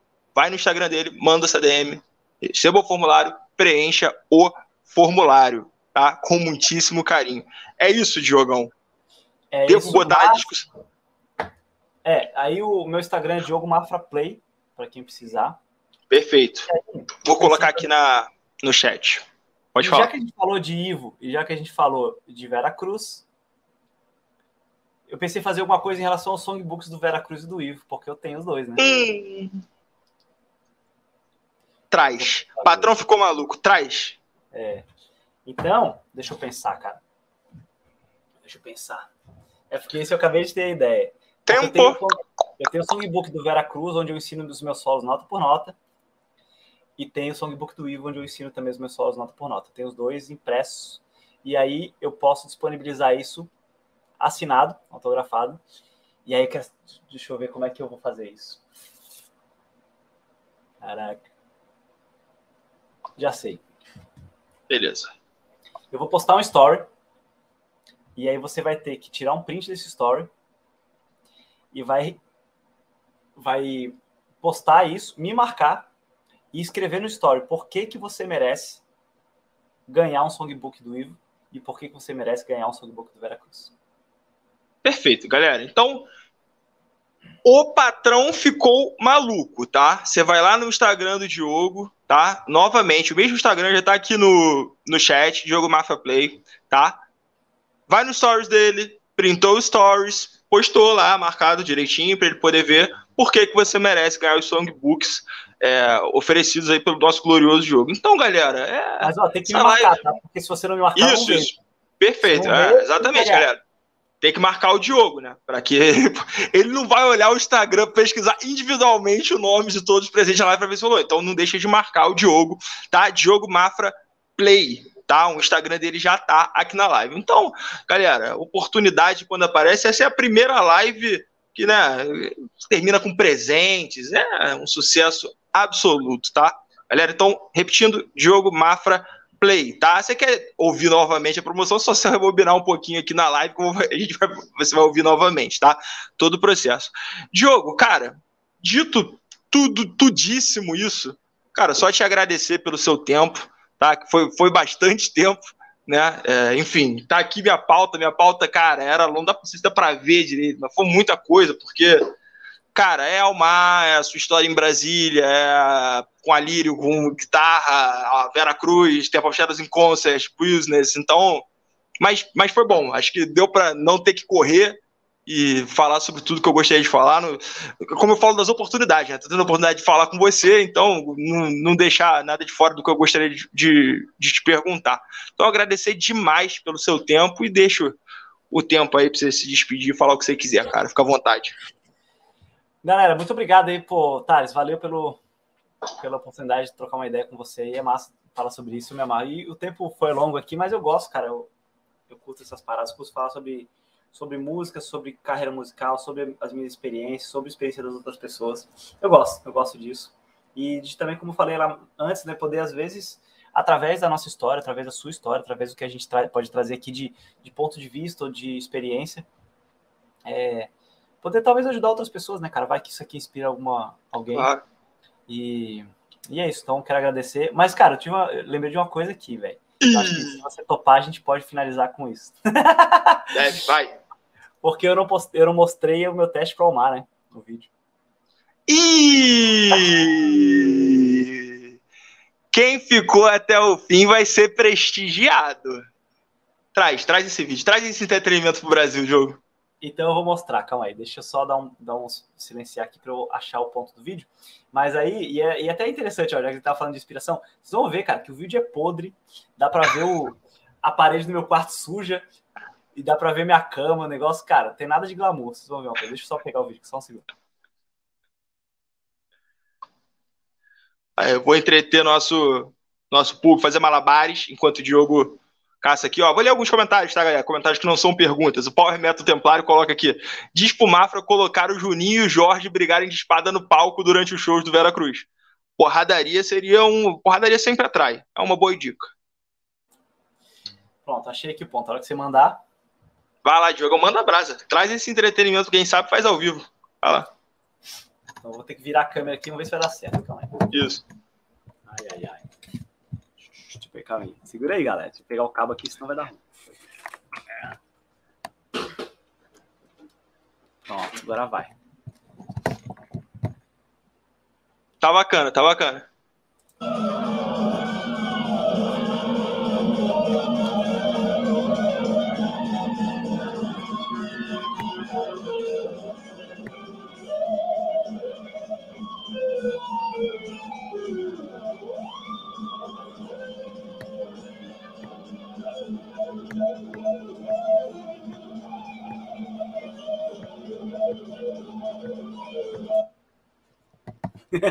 que isso, simplesmente o solo de aprovação no Almar, ao vivaço.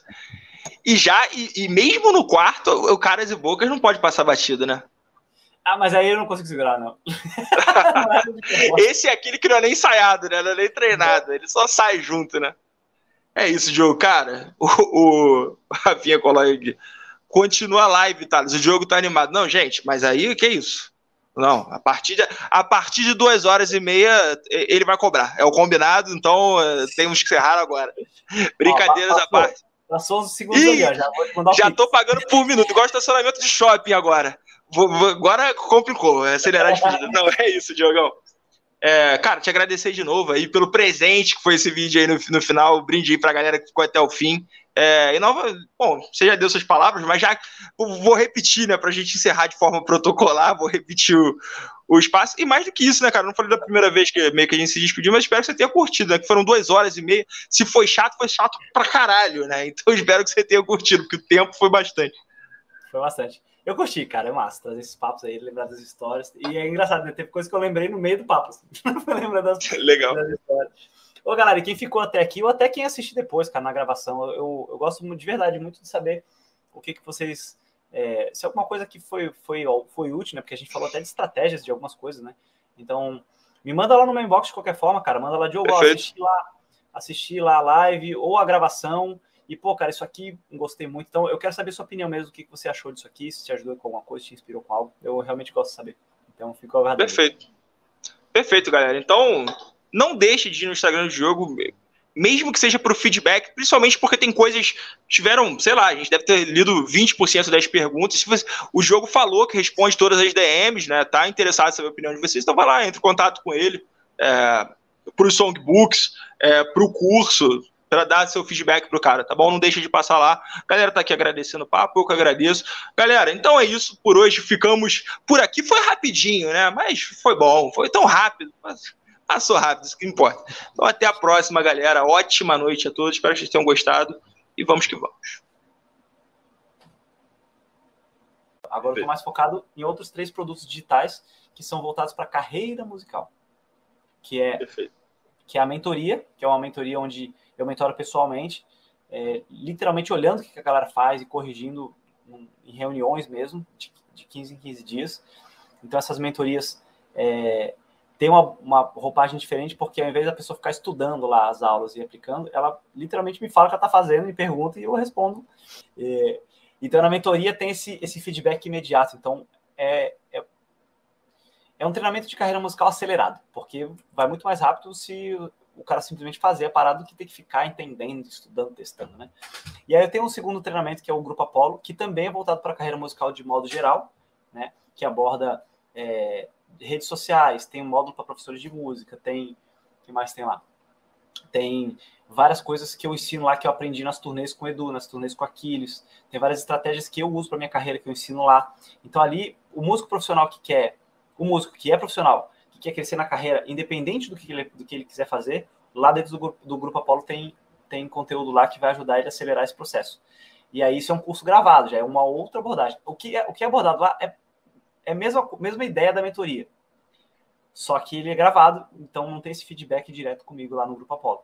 E tem um terceiro treinamento, que ele é, ele é recente, esse é novo, que é exclusivo a professores de música. De qualquer instrumento, professor de canto, de qualquer tipo de instrumento funciona, que são estratégias para a galera aprender a captar alunos por conta própria, sem depender de escola nem nada, e, e alunos que vão pagar bem, então tem estratégia de você se precificar bem e tal, para você conseguir ter um número bom de alunos ganhando uma grana, uma grana boa, né? E você tem uma, uma, um plano lá que eu criei para o cara conseguir faturar de 3 a 5 mil reais todos os meses, só com as aulas de música, e não deixar de fazer as outras coisas, porque eu sei que a gente que é músico gosta de pô, fazer show, compor, é, tocar em festa, viajar para fazer show, essas paradas. Então, quando você tem aluno, agenda lotada de aluno, não sobra muito tempo para fazer essas coisas. Então, e eu sei que isso é importante. Então, o plano que eu criei lá para a galera é para o cara conseguir de 3 a 5 mil reais por mês, só com as aulas de música, dando tipo 4, 5 aulas por dia. Então, porra, sobra tempo para caramba para o cara trabalhar nas outras partes do, da carreira dele, né? Então, esse eu chamo de método par, né? Método professor com agenda recheada. Eu chamo de recheado porque eu falo que eu não quero que o cara lote a agenda, né? Que eu quero que ele tenha tempo para trabalhar nas outras coisas também. Então, esse treinamento é exclusivo para professores de música. Então, eu separei um pouquinho, sacou? Tem esse que é só para professor de música, tem um que é com aulas gravadas com sobre carreira musical de modo geral, e tem o outro que é a mesma ideia, só que é mentoria, então tem o um feedback direto comigo. São cara, esses que eu estou investindo agora, mais tempo e, e suor.